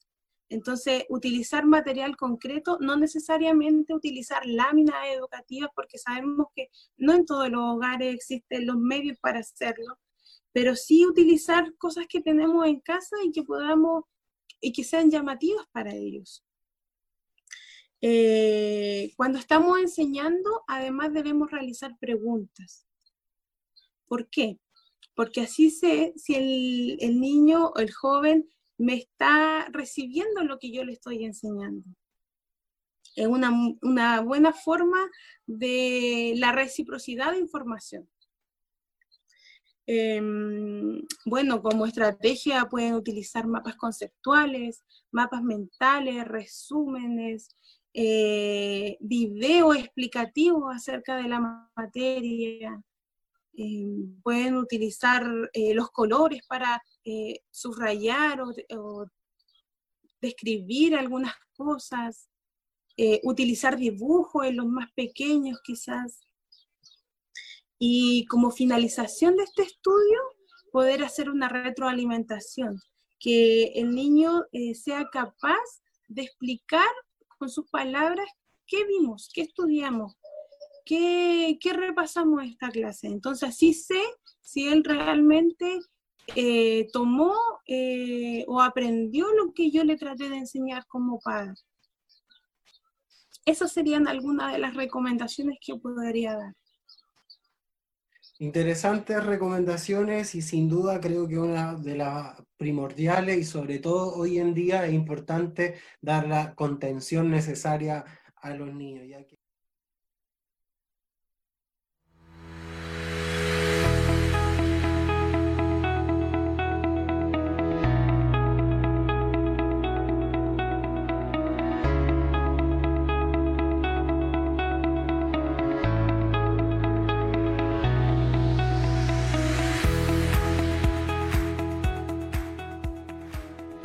Ya estamos de vuelta junto a ustedes, agradeciendo al Señor y por supuesto gracias también a todos nuestros hermanos y hermanas que se hacen parte de este programa Siloé Informa, que como decía nuestro hermano Michael, va a estar todos los viernes llevándose a cabo, ya que los días martes está la escuela bíblica, el día miércoles está Damas de Siloé, el día jueves tenemos por supuesto Siloé en casa, viernes Siloé Informa sábado Siloé en casa y domingo cierra con Siloé en casa por la mañana. Así que tenemos toda la semana en realidad ocupada, descansando solamente el día lunes en cuanto a la transmisión de los programas en vivo, no descansando en cuanto a lo que es todo el trabajo de lo que implica radio y televisión, pero sí por lo menos en el área de la transmisión que se, se trata de descansar un poquito.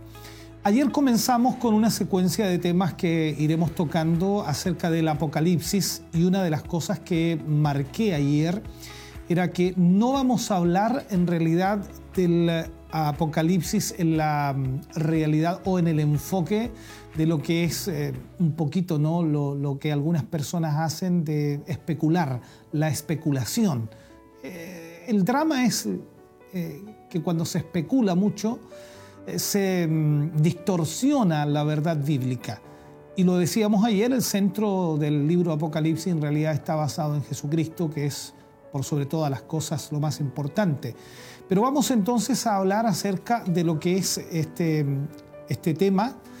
Em, comenzamos ayer hablando acerca de la revelación de Jesucristo, la primera lección, seguimos con la segunda lección que vendría a ser, diría yo, la segunda parte de la primera, pero vamos a llamarle la segunda lección acerca de la revelación de Jesucristo. Leí eh, el día de ayer y tomaré los mismos versículos, Apocalipsis capítulo 1, versículo 1 al 5. Habla y dice, la revelación de Jesucristo, que Dios le dio para manifestar a sus siervos las cosas que deben suceder pronto, y la declaró enviándola por medio de su ángel a su siervo Juan, que ha dado testimonio de la palabra de Dios y del testimonio de Jesucristo y de todas las cosas que ha visto. Bienaventurado el que lee y los que oyen las palabras de esta profecía y guardan las cosas en ella escritas, porque el tiempo está cerca. Juan a las siete iglesias que están en Asia, gracia y paz a vosotros, del que es y que era y que ha de venir, y de los siete espíritus que están delante de su trono, y de Jesucristo, el testigo fiel, el primogénito de los muertos y el soberano de los reyes de la tierra. Esto es lo que leíamos ayer para iniciar y por supuesto hoy tomaremos los últimos dos versículos hablando acerca de lo que es la revelación de Jesucristo y dentro de lo que es la temática del Apocalipsis. En eh, este libro aparece una bienaventuranza y lo que encontramos por supuesto allí es sin duda importantísimo. En el Apocalipsis hay un total de siete bienaventuranzas, siete bienaventuranzas dispersas por supuesto en todo el libro de Apocalipsis. Por ejemplo, Apocalipsis 1.3, que el que acabamos de leer, bienaventurado el que lee y los que oyen las palabras de esta profecía y guardan las cosas en ellas escritas porque el tiempo está cerca. Apocalipsis 14.3 aparece nuevamente, dice, oí una voz que desde el cielo me decía, escribe bienaventurados de aquí en adelante los muertos que mueren en el Señor. Sí, dice el Espíritu, descansarán de sus trabajos porque sus obras con ellos siguen. También aparece Apocalipsis 16, 15. He aquí, yo vengo como ladrón. Bienaventurado el que vela y guarda sus ropas para que no ande desnudo y vean su vergüenza. Luego en Apocalipsis 19, 9, y el ángel me dijo, escribe, bienaventurados los que son llamados a la cena de las bodas del Cordero. Y me dijo, estas son palabras verdaderas de Dios. Y terminamos con Apocalipsis 26, donde dice, bienaventurado y santo el que tiene parte en la primera resurrección. La segunda muerte no tiene potestad sobre estos, sino que serán sacerdotes de Dios y de Cristo y reinarán con él mil años. Y la número 7, Apocalipsis 22, 7. He aquí vengo pronto. Bienaventurado el que guarda las palabras de la profecía de este, de este libro. Apocalipsis 22, 14, bienaventurados los que lavan sus ropas para tener derecho al árbol de la vida y para entrar por las puertas en la ciudad. En el caso entonces de Apocalipsis capítulo 1, versículo 3, la bienaventuranza es para aquellos que leen u oyen y guardan, por supuesto, las palabras de esta profecía. Ningún otro libro de las Escrituras contiene una promesa así. Quizás en este caso se deba al hecho de que Dios sabía de antemano que muchos habrían de descuidar el contenido del libro. Entonces, Tal vez también se deba a que puesto que este es uno de los libros más difíciles de toda la Biblia porque tiene y contiene profecía y la interpretación debe ser revelada por Dios o a través del Espíritu Santo. Y por esta razón tiene una bendición especial para aquellos que lo estudian y también lo meditan. La bienaventuranza, hermano querido, es para aquellos que debemos entender leen u oyen o sea, ya sea que la lean o la escuchen. Recordemos que en el mundo antiguo muchos no sabían leer, así que escuchaban durante la lectura pública las escrituras. Era algo muy normal en ese tiempo. Notemos de paso que en aquel tiempo la lectura pública de las escrituras ocupaba un lugar central en el culto de la iglesia primitiva y aún más eh, el judaísmo lo utilizaba mucho, algo que se ha perdido en muchas iglesias de la actualidad, o sea, la lectura de la palabra del Señor en los cultos o en el lugar donde nos reunimos. Pero las bienaventuranzas no eran para los que únicamente leen, sino para los que guardan las cosas escritas en ella. Eso es muy importante marcar. Por supuesto, guardar no se refiere a la custodia del libro o como podríamos decir, meter el libro en algún lugar muy escondido. No, no está hablando de eso, sino a la obediencia en la vida diaria. Al final del libro se nos advierte también seriamente acerca de la posibilidad de cambiar su contenido. Recordemos lo que dice en el libro de Apocalipsis capítulo 22, versículos 18 y 19. Yo testifico a todo aquel que oye las palabras de la profecía de este libro, si alguno añadiere a estas cosas, Dios traerá sobre él las plagas que están escritas en este libro. Y si alguno quitare de las palabras del libro de esta profecía, Dios quitará su parte del libro de la vida y de la santa ciudad y de las cosas que están escritas en este libro. Es decir, guardar implica hacer caso, hermano querido, a todo, a todo el contenido del libro sin quitar absolutamente nada de él y sin añadirle absolutamente nada. Todo esto solo se puede eh, ver y se puede hacer así porque Juan considera este libro como una escritura sagrada. Ahora, si fuera un libro humano, no podría tener, y diría yo, no podría tener todo esto, no podría tampoco de alguna forma tener este tipo de bendición. En lo absoluto, no porque sería un libro humano, pero la bendición viene de Dios. Ahora, ¿cómo puede bendecir nuestra vida este libro? ¿O cómo nos puede bendecir? Siempre que miramos hacia el cielo, y miramos también hacia el futuro, tratando de conocer o saber lo que va a pasar en el futuro y tratamos en lo posible de hacerlo, ¿no? Ese futuro glorioso que Dios describe en Apocalipsis. Si nosotros miramos hacia ese futuro y miramos hacia el cielo, lógicamente nuestra mirada estará conectada con el cielo. Pero si nosotros no miramos hacia el cielo, el mundo nos va a apartar. Porque si miramos al mundo, nuestra mirada se desviará del cielo. Aquí tenemos dos opciones. O miramos al cielo, hablando de la palabra de Dios y de todo lo que Dios eh, nos enseña, o miramos al mundo. Si miramos al cielo, vamos a mantenernos en todo lo que Dios quiere para nuestras vidas. Pero si miramos al mundo, nuestra mirada se desviará del cielo. Al analizar también cuidadosamente, podemos notar que se refiere también a este libro como las palabras de esta profecía. Juan lo dice de esa manera. Y sin lugar a dudas, la palabra profecía, cuando estudiamos la palabra profecía, incluye la idea de predicción. Y por cierto, hay muchas predicciones en este libro, pero básicamente esta expresión señala el origen divino de estas palabras, o sea, viene de algo divino. Además, nos encontraremos con otra bendición de Dios para, para los receptores de este escrito, o sea, de este libro. De hecho, será la Trinidad, Padre, Hijo y Espíritu Santo, quien nos envía su gracia, quien nos envía su paz, y de esa manera seremos bendecidos. Ahora, este es un hecho que debemos subrayar. Es verdad que debido a su justicia, a la santidad misma ¿no? de Dios, tiene que intervenir en juicio sobre este mundo pero debemos tener bien presente en nuestras mentes y nuestros corazones el deseo supremo de Dios, que es bendecir a los hombres.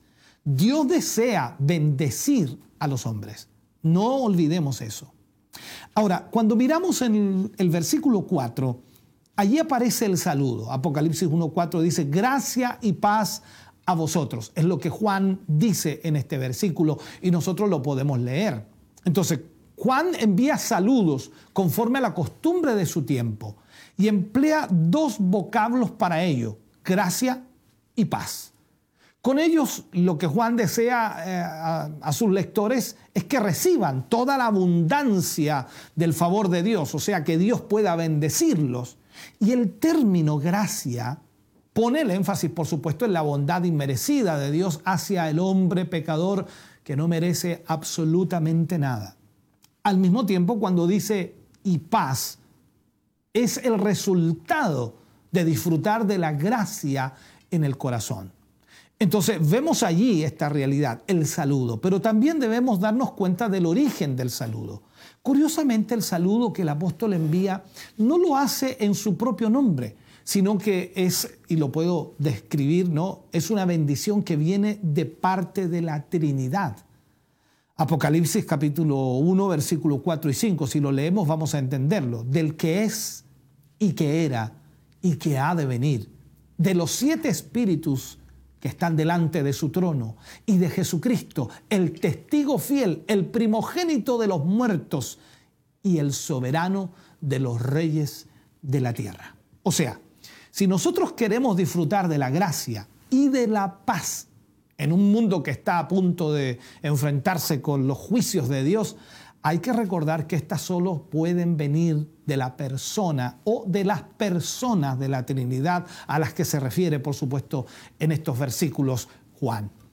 Pero antes de que entremos a considerar la forma en la que el autor describe a cada una de las tres personas de la Trinidad, hay aquí un hecho sobre el que tenemos que reflexionar.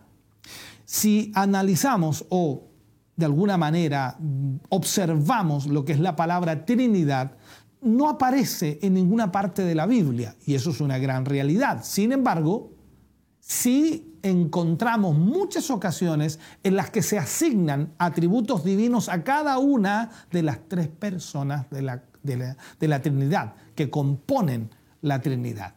Por ejemplo, aquí y en otras muchas epístolas, los apóstoles invocan a Dios Padre para bendecir a los creyentes, pero lo hacen, lo hacen en unión y colocándolo al mismo nivel que el Señor Jesucristo.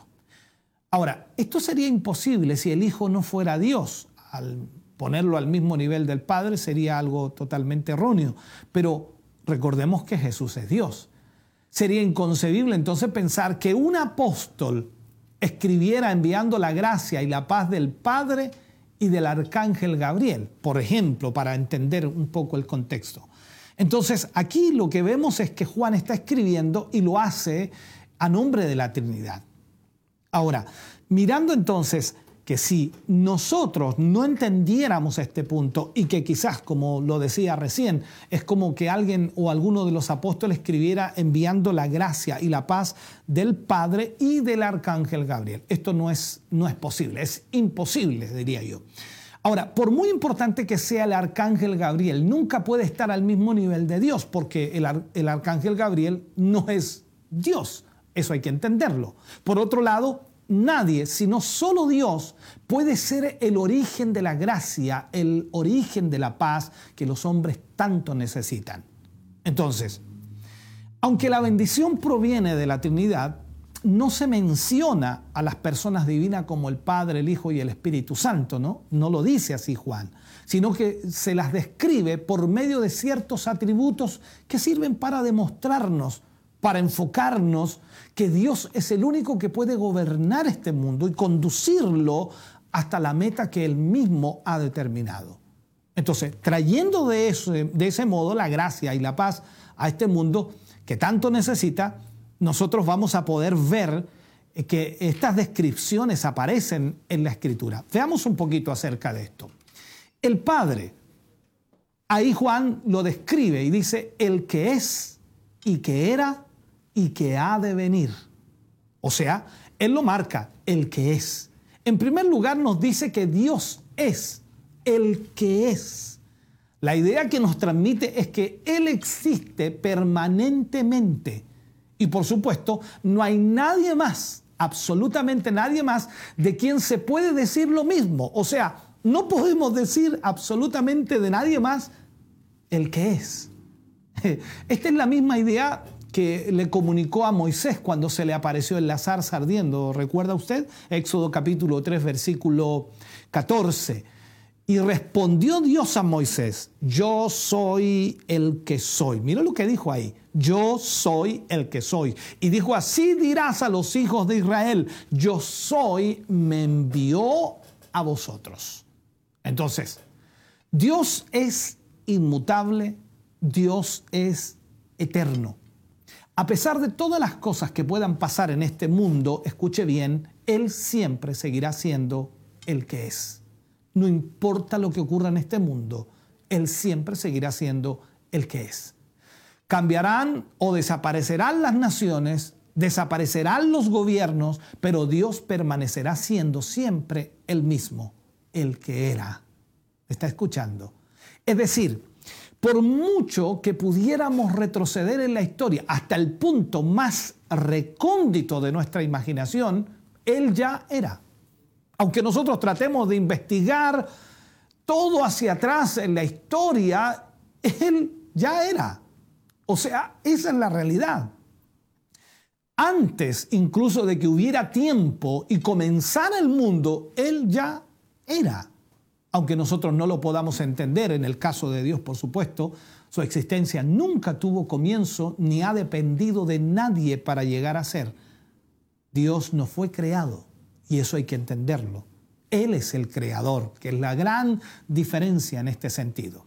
Es cierto que a los hombres nos resulta imposible comprender esto. Nuestra mente finita, pequeña, eh, nos complica la vida en esto y es una gran verdad.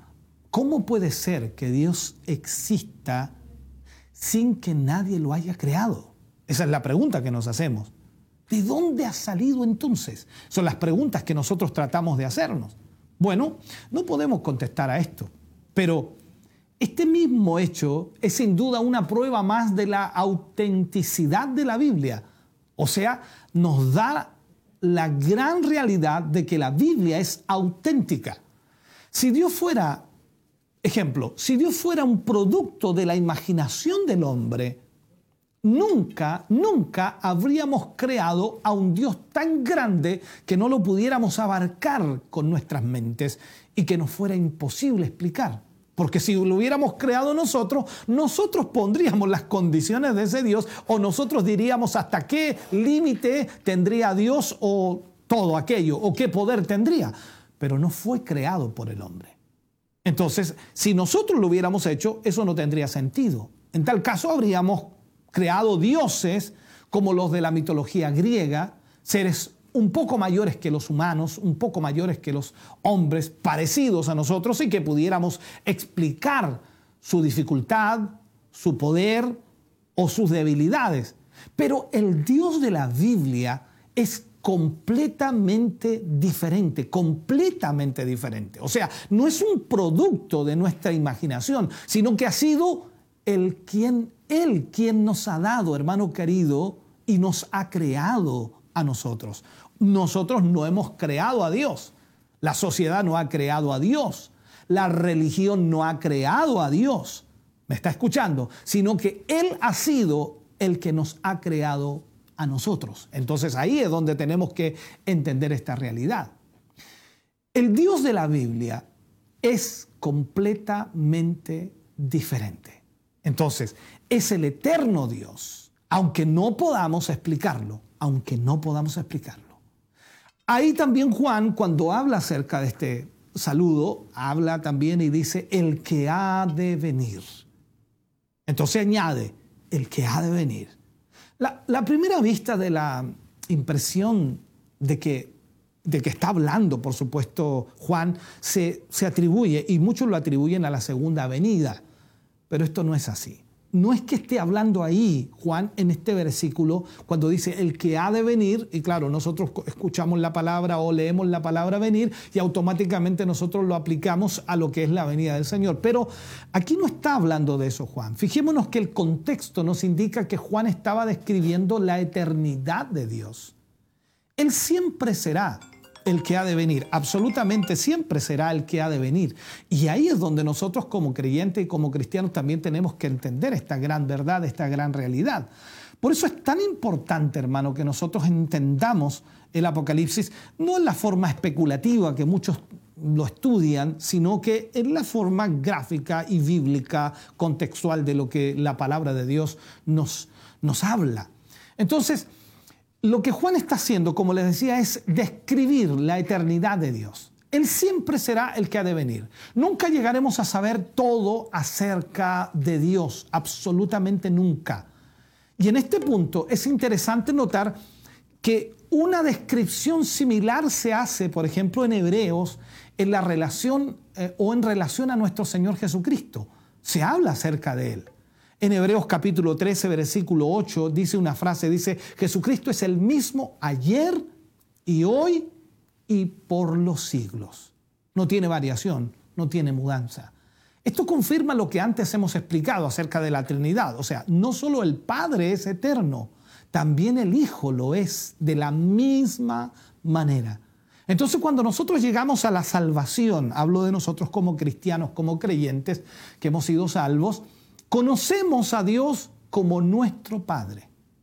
Entonces descubrimos que podemos dirigirnos a Él y poder hablar con Él de la misma manera que un niño habla con su papá. Porque Él es nuestro Padre. Podemos hablar con nuestro Padre. Pero es necesario crecer en nuestro conocimiento de Él. ¿Para qué? Para darnos cuenta de que es también el Dios soberano que gobierna y que dirige los destinos de este mundo desde la eternidad. Desde la eternidad. Y como dice un versículo, desde la eternidad y hasta la eternidad. Esta es la realidad. Luego Juan también coloca allí al Espíritu Santo. Ya vimos que colocó al Padre, el que es, por supuesto, tenemos también a nuestro Señor Jesucristo y ahora aparece el Espíritu Santo. Los siete espíritus, dice Juan, que están delante de su trono. Los siete espíritus que están delante de su trono. Ahora, en el libro de Apocalipsis, Juan nunca usa el término Espíritu Santo. Si usted lo busca, no aparece en el libro de Apocalipsis, sino la palabra espíritu en una variedad de combinaciones, por supuesto. Aquí se refiere a él como los siete espíritus que están delante de su trono. Y la misma expresión la vuelve a emplear, por ejemplo, en Apocalipsis 3.1, Apocalipsis 4.5, Apocalipsis 5.6.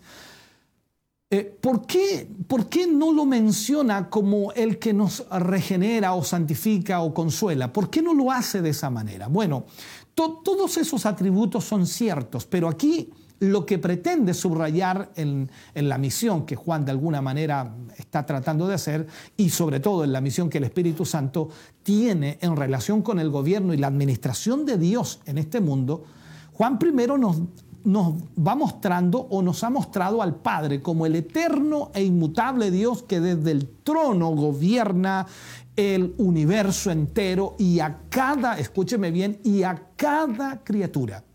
Y ahora nos presenta al Espíritu Santo como el ejecutor de sus planes. Notemos que nos habla del Espíritu Santo en, ¿cómo podríamos decirlo?, en toda su plenitud.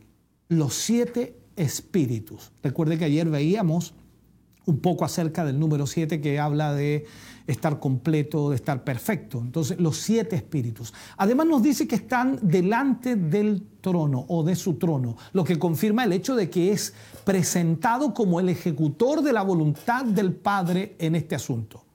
Su presencia nos garantiza que ninguno de los planes de Dios quedará frustrado por falta de poder, absolutamente ninguno. Él llega entonces a todas las partes con el poder y la autoridad de Dios. Entonces, si vemos, primero muestra al Padre, muestra al Espíritu Santo, no como nosotros pretendemos o queremos verlo reflejado, no como el nombre Espíritu Santo, sino que habla de Él a través de muchas formas. Y el Hijo aparece, por supuesto, también en estos versículos. Jesucristo, el testigo fiel. Juan lo llama así, Jesucristo, el testigo fiel. De las tres personas de la Trinidad, la que se describe con más detalle es la del Hijo. Increíblemente. Cuando nosotros vamos al libro de Apocalipsis, capítulo 1, versículo 5 al 7, y dice, y de Jesucristo, el testigo fiel, el primogénito de los muertos, y el soberano de los reyes de la tierra, al que nos amó y nos lavó de nuestros pecados con su sangre y nos hizo, escuche bien, y nos hizo reyes y sacerdotes para Dios su Padre. A Él sea gloria e imperio por los siglos de los siglos. Amén. He aquí, dice, que viene con las nubes y todo ojo le verá y los que le traspasaron y todos los linajes de la tierra harán lamentaciones por Él. Sí, Amén. Nosotros tenemos la tendencia a reducir todo a conceptos simples. Esa es la tendencia del ser humano. Pero no debemos perder de vista la grandeza y al mismo tiempo la riqueza que hay, por supuesto, en la Trinidad. Por eso, al acercarnos ahora a estos hermosos conceptos, debemos dejar que llenen nuestras mentes y nuestros corazones con todo lo que Juan aquí está explicándonos. Ahora, por el momento, en este estudio que estamos tratando de llevar adelante y enseñarle a usted, solo nos vamos a ocupar de las tres descripciones que se hacen de su persona. Más adelante vamos a ir viendo otros detalles acerca de lo que él ya ha hecho y de lo que hará en un futuro próximo en relación, por supuesto, a su pueblo y también a este mundo. Pero ahora estamos enfocados versículo a versículo. Vemos entonces que el testigo fiel de acuerdo a lo que Juan le llama, resume su vida en la tierra Y un testigo es esencialmente una persona que habla de algo que conoce de primera mano. Y Jesús fue el testigo de Dios por excelencia. O sea, estuvo con Dios y luego descendió a la tierra y él era el testigo fiel, o sea, hablaba, hablaba con autoridad. Por eso recuerde usted, la escritura dice, él hablaba como quien tiene autoridad y no como los escribas o los fariseos. ¿Por qué? Porque tenía, por supuesto, un conocimiento exclusivo y de primera mano de Dios. No hay ninguna duda de que todo aquello de lo que nos informa está adecuadamente acreditado, porque Jesús sabía absolutamente todo del Padre. Ahora, cuando Juan comenzó su evangelio, se refirió a él como el verbo de Dios. Recordemos en el evangelio de Juan cómo él lo llama. Y si vamos allí en Juan capítulo 1, versículo 1 y 2, dice en el principio era el verbo y el verbo era con Dios y el verbo era Dios y este era en el principio con Dios. Luego añade en Juan capítulo 1, versículo 18 y dice, a Dios nadie le vio jamás. El unigénito Hijo que está en el seno del Padre, Él le ha dado a conocer. O sea, Juan está aquí ratificando de que Jesús estuvo en el cielo y todo lo entendemos que es así, pero es lo que está, trato de explicarle, que él estuvo en el cielo, estuvo con Dios y sabe perfectamente quién es Dios, entonces él ha dado a conocer a Dios. Recuerden también las palabras de uno de los discípulos, muéstranos al Padre y nos basta. Y él dice, tanto tiempo que estoy con vosotros y no me habéis conocido. Ah, como vemos entonces, el Señor Jesucristo, el Hijo Eterno de Dios, estaba plenamente capacitado para dar testimonio de su Padre. Y ahí él había estado con él disfrutando de una relación de amor durante toda la eternidad. Nadie entonces como él para dar testimonio del Padre.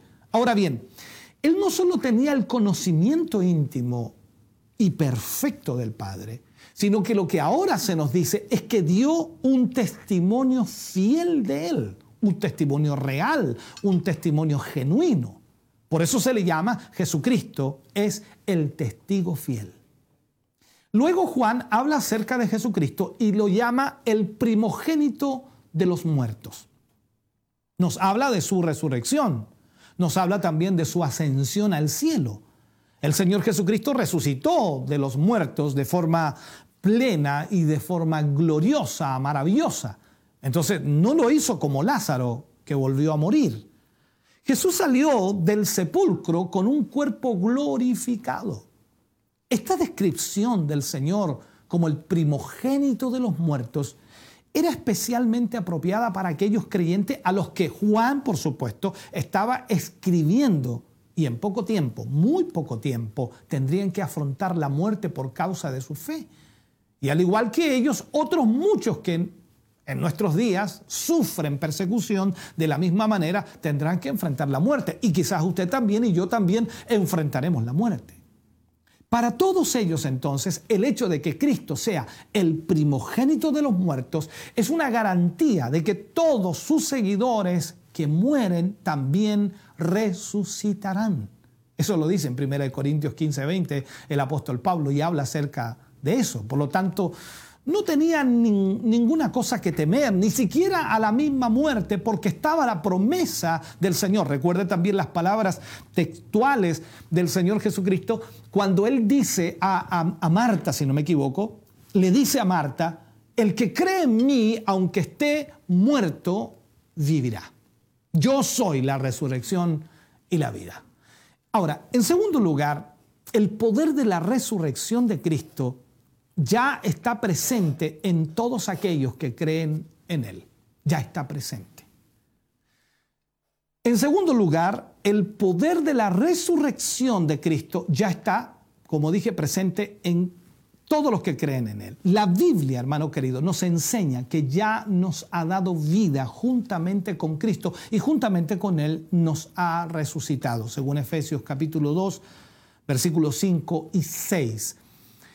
En tercer lugar, la resurrección de Cristo de entre los muertos fue una victoria que lo llevó a lo más alto. Él ganó con su muerte lo que el tentador le había ofrecido como recompensa del pecado. Aquí tenemos que entender algo. Él resucitó y ascendió para recibir el imperio universal, lo que nos lleva a la siguiente descripción. Cuando Juan habla, dice, el soberano de los reyes de la tierra. Está hablando de Cristo. Se refiere entonces a su futuro glorioso como rey de reyes y señor de señores. Y aquí hay una alusión al Salmo 89, versículo 27, que el salmista escribe, dice, yo también le pondré por primogénito, el más, el, el más excelso de los reyes de la tierra. ¡Wow! Es cierto que el libro de Apocalipsis hay muchas referencias a los reyes de la tierra, pero el Señor Jesucristo es el rey de reyes y el Señor de señores, según Apocalipsis 17, 14 y también Apocalipsis 19, 16. Sin embargo, para los cristianos que vivimos en la tierra entre la primera y la segunda venida de Cristo, el hecho de que Él sea el soberano de todos los reyes de la tierra ha de ser aceptado por fe, por fe. De hecho, hermano querido, las eh, evidencias de nuestra historia frecuentemente parecen eh, ponerlo en duda. Y aquí es donde nosotros tenemos que entender. Los mismos judíos del tiempo de Jesús, recuerden, no creyeron que Él fuera el Mesías prometido. ¿Por qué? Porque no quiso dejarse coronar por ellos y dirigir un levantamiento popular contra el gobierno de Roma. Recuerden que ellos lo querían hacer rey. Por esa razón, lo rechazaron y finalmente lo crucificaron. O sea, ellos querían que fuera rey para que los eh, libertara del yugo romano y como Jesús rehusó ser coronado por ellos, entonces ellos finalmente lo rechazaron y lo crucificaron. Aquí nos preguntamos, ¿cómo puede ser el Mesías de Dios alguien que fue crucificado como un vulgar malhechor, como un homicida, como un ladrón? ¿Cómo puede ser él soberano de los reyes de la tierra. Ahora, es verdad, hermano querido, que por el momento Él no ocupa ningún trono sobre esta tierra y que la última vez que muchos lo vieron en este mundo, Él estaba clavado en una cruz. Pero hay dos cosas importantes que hay que decir al respecto y hay que aclarar. La primera es que la resurrección de Jesús fue la respuesta del Padre a la maldad humana, demostrando de ese modo que Él sí que era su Hijo amado. Recordemos también en un momento en la transfiguración, cuando eh, estaba allí Pedro, Juan y Jacobo y vieron cómo el Señor Jesús se transfiguró delante de sus ojos y aparecieron Moisés y Elías y eh, allí dijo Pedro, bueno es que estemos aquí, hagamos tres enramadas, una para Moisés, otra para Elías y otra para ti. Dios habló y dijo, este es mi Hijo amado, en quien tengo complacencia, a él oíd entonces el Mesías de Dios. En segundo lugar, las escrituras del Antiguo Testamento afirmaban que en su primera venida a este mundo, Él vendría a morir. Exactamente así, vendría a morir por los pecadores para salvarlos, para que de alguna forma ellos no fueran condenados. Él no venía a reinar sobre ellos, él no venía a reinar sobre nosotros, Él no venía a instaurar su reino físico, sino que venía a instaurar un reino celestial, un reino espiritual. Él mismo lo estableció. Él vino a, instaurar el reino en los corazones de los hombres, no en un gobierno político. Pero aunque el programa del Mesías divino incluía primeramente morir y resucitar, también anunciaba que más tarde regresaría a este mundo desde el cielo para establecer aquí su reino. Eso lo establece.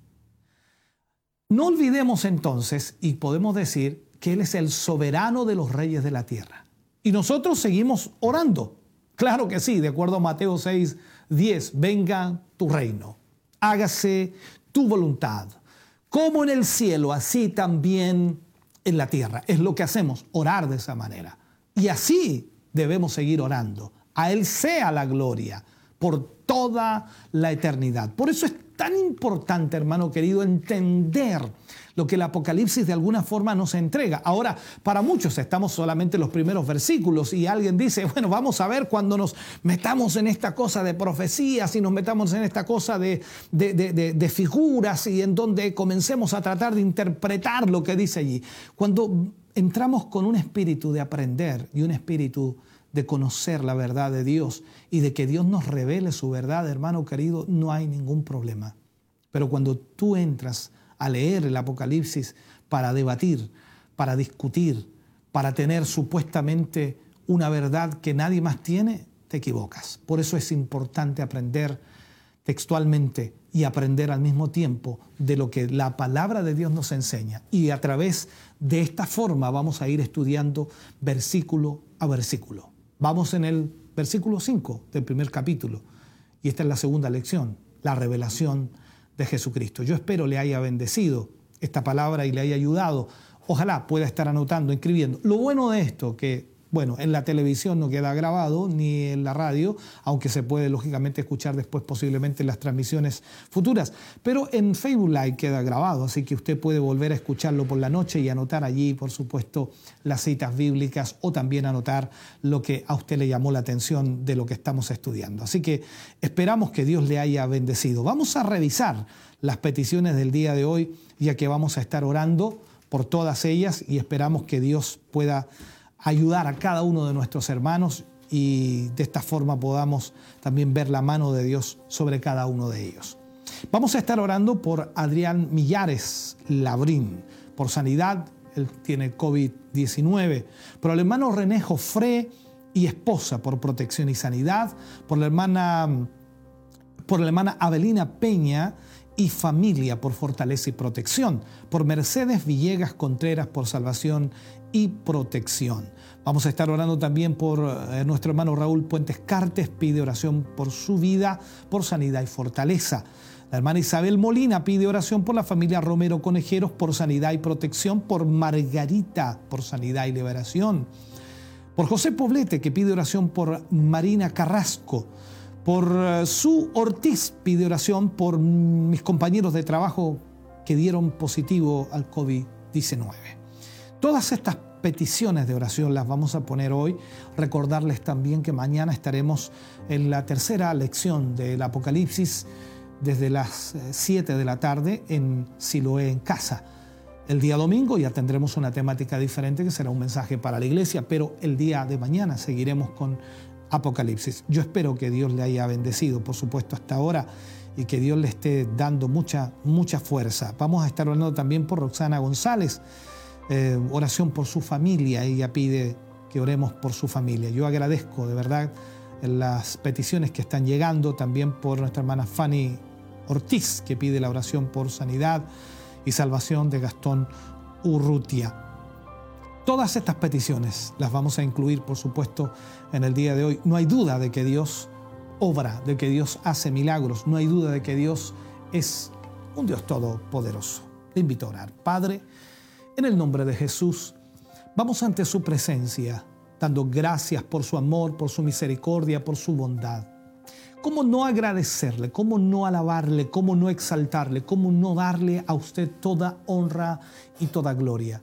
Si usted, Señor, ha sido bueno para con nuestras vidas, nos ha bendecido, Señor, nos ha ayudado, nos ha fortalecido, nos ha levantado, su mano ha sido favorable a nuestras vidas diariamente. Oramos, Señor y pedimos en esta hora y en este momento por todas estas peticiones que hemos mencionado, cada una de ellas, Señor, una necesidad urgente y una necesidad, Dios mío, quizás diferente de cada una. Pero usted es el Dios de los milagros. Usted es el Dios que obra, aunque sea imposible, Señor. Oh Dios eterno, gracias porque sabemos que usted responde a la oración de su pueblo. Obre en cada vida, Señor, que cada uno de sus hijos en esta hora, que están atentos a esta oración, que han pedido oración, sea tu presencia sobre sus vidas, sea tu Espíritu Santo sobre ellos, Señor, obrando en sus corazones, derramando tu bendición sobre sus vidas. Ahora mismo, Señor, reprendemos toda enfermedad y toda dolencia. Y creemos, Señor, que tu poder comienza a obrar sobre ellos, que tu poder comienza a sanarles, que tu poder comienza a libertarles, que tu poder comienza a romper todo yugo de esclavitud, toda maldad y todo pecado. En el nombre de Jesús, obra, Señor, ese milagro, que tus hijos sientan, Señor, ese calor, ese fuego tuyo, Dios mío, que puede sanar, que puede libertar. Ahora mismo, Señor, con tu poder lo haces. Gracias, mi Dios, por esta gran misericordia tuya, por esta gran bondad. Bendecimos tu nombre, alabamos tu nombre, exaltamos tu nombre. Te damos a ti honra y gloria y alabanza. Gracias, mi Señor Jesús. Amén y amén, Señor. Aleluya. Les recordamos mañana desde las 7 de la tarde, si lo he en casa, y estaremos tocando la tercera lección de Apocalipsis. Esperamos su compañía. Dejamos ya a nuestro hermano Michael para ir ya cerrando nuestro programa del día de hoy. Muy agradecidos por su sintonía. Dios les bendiga.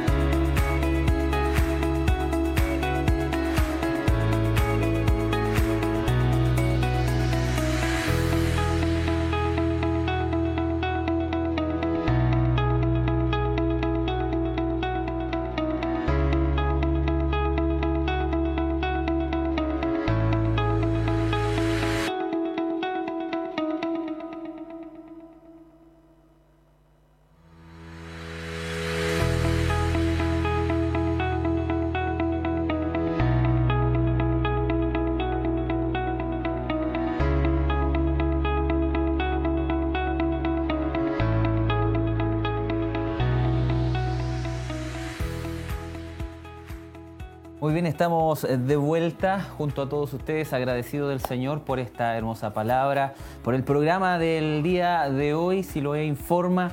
Agradecemos la hermosa sintonía de cada uno de nuestros hermanos que ha estado escribiendo, que ha estado también eh, ahí a través de la radio, de la televisión, a través del internet.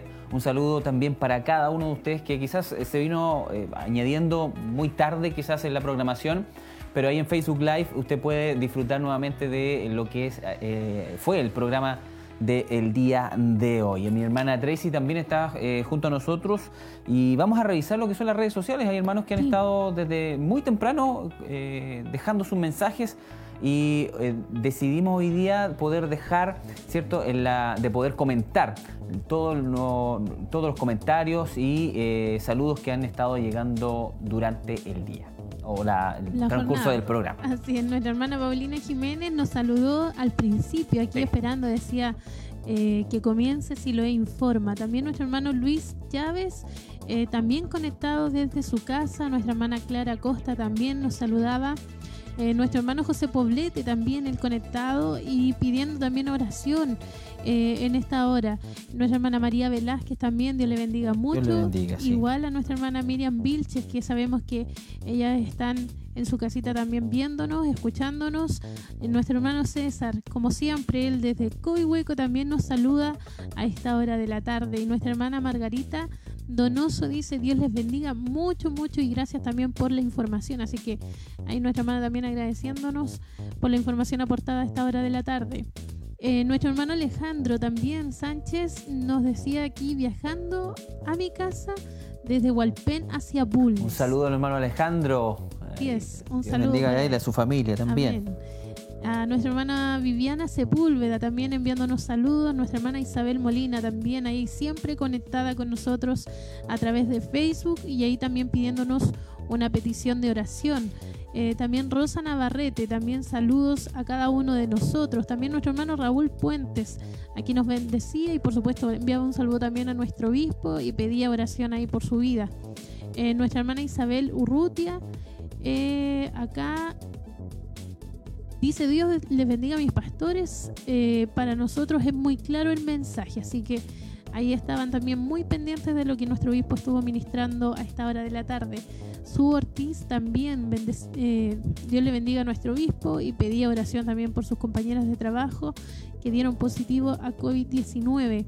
Eh, Roxana González también bendiciendo, bendiciendo a nuestro obispo y escuchando también la palabra del Señor, muy atenta. Y por último, nuestra hermana, sí, lo digo bien, Alejandra Godoy dice muy bendecida en el segundo día de estudio de Apocalipsis. Saludos a todas. Así que muchas gracias a nuestros hermanos por estar conectados, saludándonos, comentándonos, enviándonos sus pedidos de oración, compartiendo también, hermano Michael, la publicación a esta hora de la tarde. Así que Dios les bendiga a cada uno de ustedes. Dios les bendiga a todos y cada uno de nuestros hermanos que han estado ahí en sintonía, han estado eh, comunicando, han estado también enviando sus saludos ahí a través de Facebook Live. Dios les bendiga en una forma muy especial. Nos eh, ponemos muy contentos cuando nuestros hermanos se comunican de esta manera también, nos llaman acá a la radio y, o a través del WhatsApp y envían sus saludos y nos dicen que los están escuchando, nos estamos viendo, estamos siendo parte de la programación, eso para nosotros también es eh, de mucha bendición. Comentarles eh, que durante la semana tenemos distintos, eh, distintos programas que hemos estado añadiendo a la programación de la radio y la televisión y estamos saliendo en vivo. Eh, eh, ¿Cuáles son estos programas? El día martes, recuerde, ¿cierto? El día martes, Escuela Siloé en Casa. Estamos transmitiendo todos los martes en Escuela Siloé en Casa, donde nuestro hermano Carlos Quintana está eh, realizando y dando los temas de la escuela bíblica, que como no nos podemos reunir acá, bueno, él está, ¿cierto?, llevando y estamos llevando como equipo también la escuela Siloé, pero ahora a la casa, ahí para que todos estén eh, instruyéndose y estudiando de la palabra del Señor. Y dando el tema del legado. El legado, exactamente, ese es el tema que se está tratando todos los días martes y eh, el día miércoles tuvimos un programa que debutó nuevamente, que está ahí nuevamente eh, junto a nuestra pastora, ¿cierto? Mujer Virtuosa a las 7 de la tarde, Mujer Virtuosa a las 7 de la tarde. El programa de Siloé eh, o de Escuela Siloé en Casa es a las 7 de la tarde también. El día miércoles nuestras hermanas eh, están, estuvieron muy atentas ahí en, la, en Facebook, estuvimos notando un, repunte ahí de nuestras hermanas conectadas a lo que es el, programa. Lo pedían igual lo pedían también, así que muy contentos por ese, ese día. Eh, eh, nuestra pastora eh, estaba un poco nerviosa, nuestra hermana estaba un poquito nerviosa, pero con la ayuda del Señor se pudo hacer el programa. fueron muy bendecidas nuestras hermanas también, nosotros acá de, desde acá transmitiendo, ¿cierto? A todo, a todo lo que son las redes de radio y televisión y a través también de lo que es Internet. Así que muy, muy bendecido ese programa Mujer Virtuosa.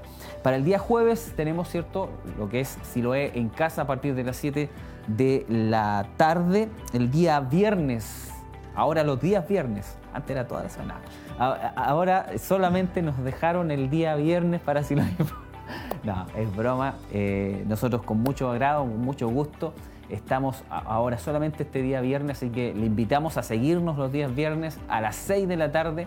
Eh, y vamos a tener, como lo vieron hoy día, eh, distintos eh, temas, ¿cierto? entrevistas, vamos a, tratar de tener entrevistas también en vivo junto a diferentes grupos de nuestra congregación, de nuestra iglesia, para saber de ellos, para saber cómo están trabajando. Así que atento a los líderes ahí, muy atentos a la llamada para que estén compartiendo junto a nosotros también en nuestro, en nuestro programa. el día sábado, si lo he en casa, eh, si lo en casa, vamos a estar también eh, teniendo un culto, una reunión eh, estamos viviendo tiempos bien especiales en, cuanto a, los Siloé en casa. ¿En qué sentido dirá usted? Bueno, ya lo sabe, por la palabra, por, la temática que se está llevando y también por la alabanza, por la adoración que Dios está eh, ministrando a través eh, de nuestros hermanos que han estado acá, el Grupo Renuevo, quizás dos instrumentos, un instrumento, voces, pero de alguna manera Dios también está usando esa bendición de poder llegar hasta sus hogares, ¿cierto? Con la alabanza, así que lo importante es poder reunirnos, lo importante es poder eh, reunirnos ahí en casita junto a la familia, reunirnos eh, y, escuchar y celebrar el nombre del Señor con plena con plena libertad. El día domingo tenemos nuestro Siloé en casa también a las 11 de la mañana para que usted lo sepa. Este domingo a las 11 de la mañana estaremos eh, en una transmisión, quizás no desde el set, sino que ahora desde el templo eh, va a estar nuestro obispo también ministrando una poderosa palabra del Señor. No es que vayamos a tener un culto, sino que va a ser vamos a tener el set ahora en el, altar allá en el templo, ¿cierto? Para que nuestros hermanos se sientan como que estuvieran en la, iglesia. Eh, en su sillón favorito, pero eh, sintiéndose ahí como si estuviera en la iglesia. Pero lo importante es poder llegar ¿cierto? Con esta bendición, con las alabanzas, con la oración y por sobre todas las cosas también con una palabra de Dios que va a bendecir su vida, hermanos amados. Así que estamos muy contentos, muy alegres, muy gozosos y de esta manera también queremos dar término ya a lo que es el programa del día de hoy, si lo he informa. Nos hemos pasado bastante, ¿ah? Empezamos. Sí. Bueno, tuvimos un inconveniente ahí al, inicio, al principio, pero eh, pudimos sacar el programa ya son las 8 con 9 minutos, hermana Tracy, usted se despide ya para estar ya eh, terminando nuestro programa el día de hoy. Sí, junto al hermano acá, Jeremías, nos despedimos. Gracias a todos por estar en compañía de Siloé Informa este día viernes, en realidad estamos todos los días acá, no solamente en Silo Informa. Estamos en cada uno de los programas ahí trabajando. Por último, quisiera eh, dar a conocer dos saludos que llegaron acá de nuestra hermana Mariela Morales, que dice acá, Dios les bendiga mucho, y de nuestra hermana Roxana González, que también está ahí eh, conectada con nosotros y diciéndonos ahí que el Señor los guarde. Así que muchas gracias a todos nuestros hermanos. Nos estaremos viendo mañana si Dios quiere. Y por supuesto en cada una de la programación preparada con mucho cariño para su vida, para su hogar, para su familia. Así que esperamos poder encontrarnos el día de mañana. Hermano Jeremías, ¿qué hay que, que haga con la manita ahí? ahí se despide. Mira, ahí se despidió el hermano Jeremías. También, eh, bien, muy contento, hermanos amados. Así que un gran, un gran abrazo. Ahora le dicen abrazos virtuales. Un gran abrazo virtual para todos nuestros hermanos, amigos que hoy disfrutaron también de esta programación, de este tiempo. Eh, hemos preparado un programa, eh, quisimos preparar un programa de alguna manera que, que, nos sintiéramos bien, bien ah, acogidos, que pueda tener información, ¿cierto? Y, muy contento por su recepción. Dios les bendiga en una forma muy, muy, muy especial y recuerden no se separe de Radio Emisoras Emaús de Televida porque la programación va a seguir. Recuerde que estamos transmitiendo las 24 horas del día, eh, llevando a sus hogares una palabra de Dios, mensajes, alabanzas, eh, enseñanzas, eh, las cuales, cierto, son de mucha edificación para el cuerpo de Cristo y aquellos que no conocen al Señor también tienen la posibilidad de poder encontrarse con una palabra de Dios y transformar sus vidas. Nos eh, encontramos, ¿cierto?, ya eh, en vivo el día de mañana en Siloé, en casa, a partir de las 7 de la tarde. Dios les bendiga en una forma tremenda. Bendiciones.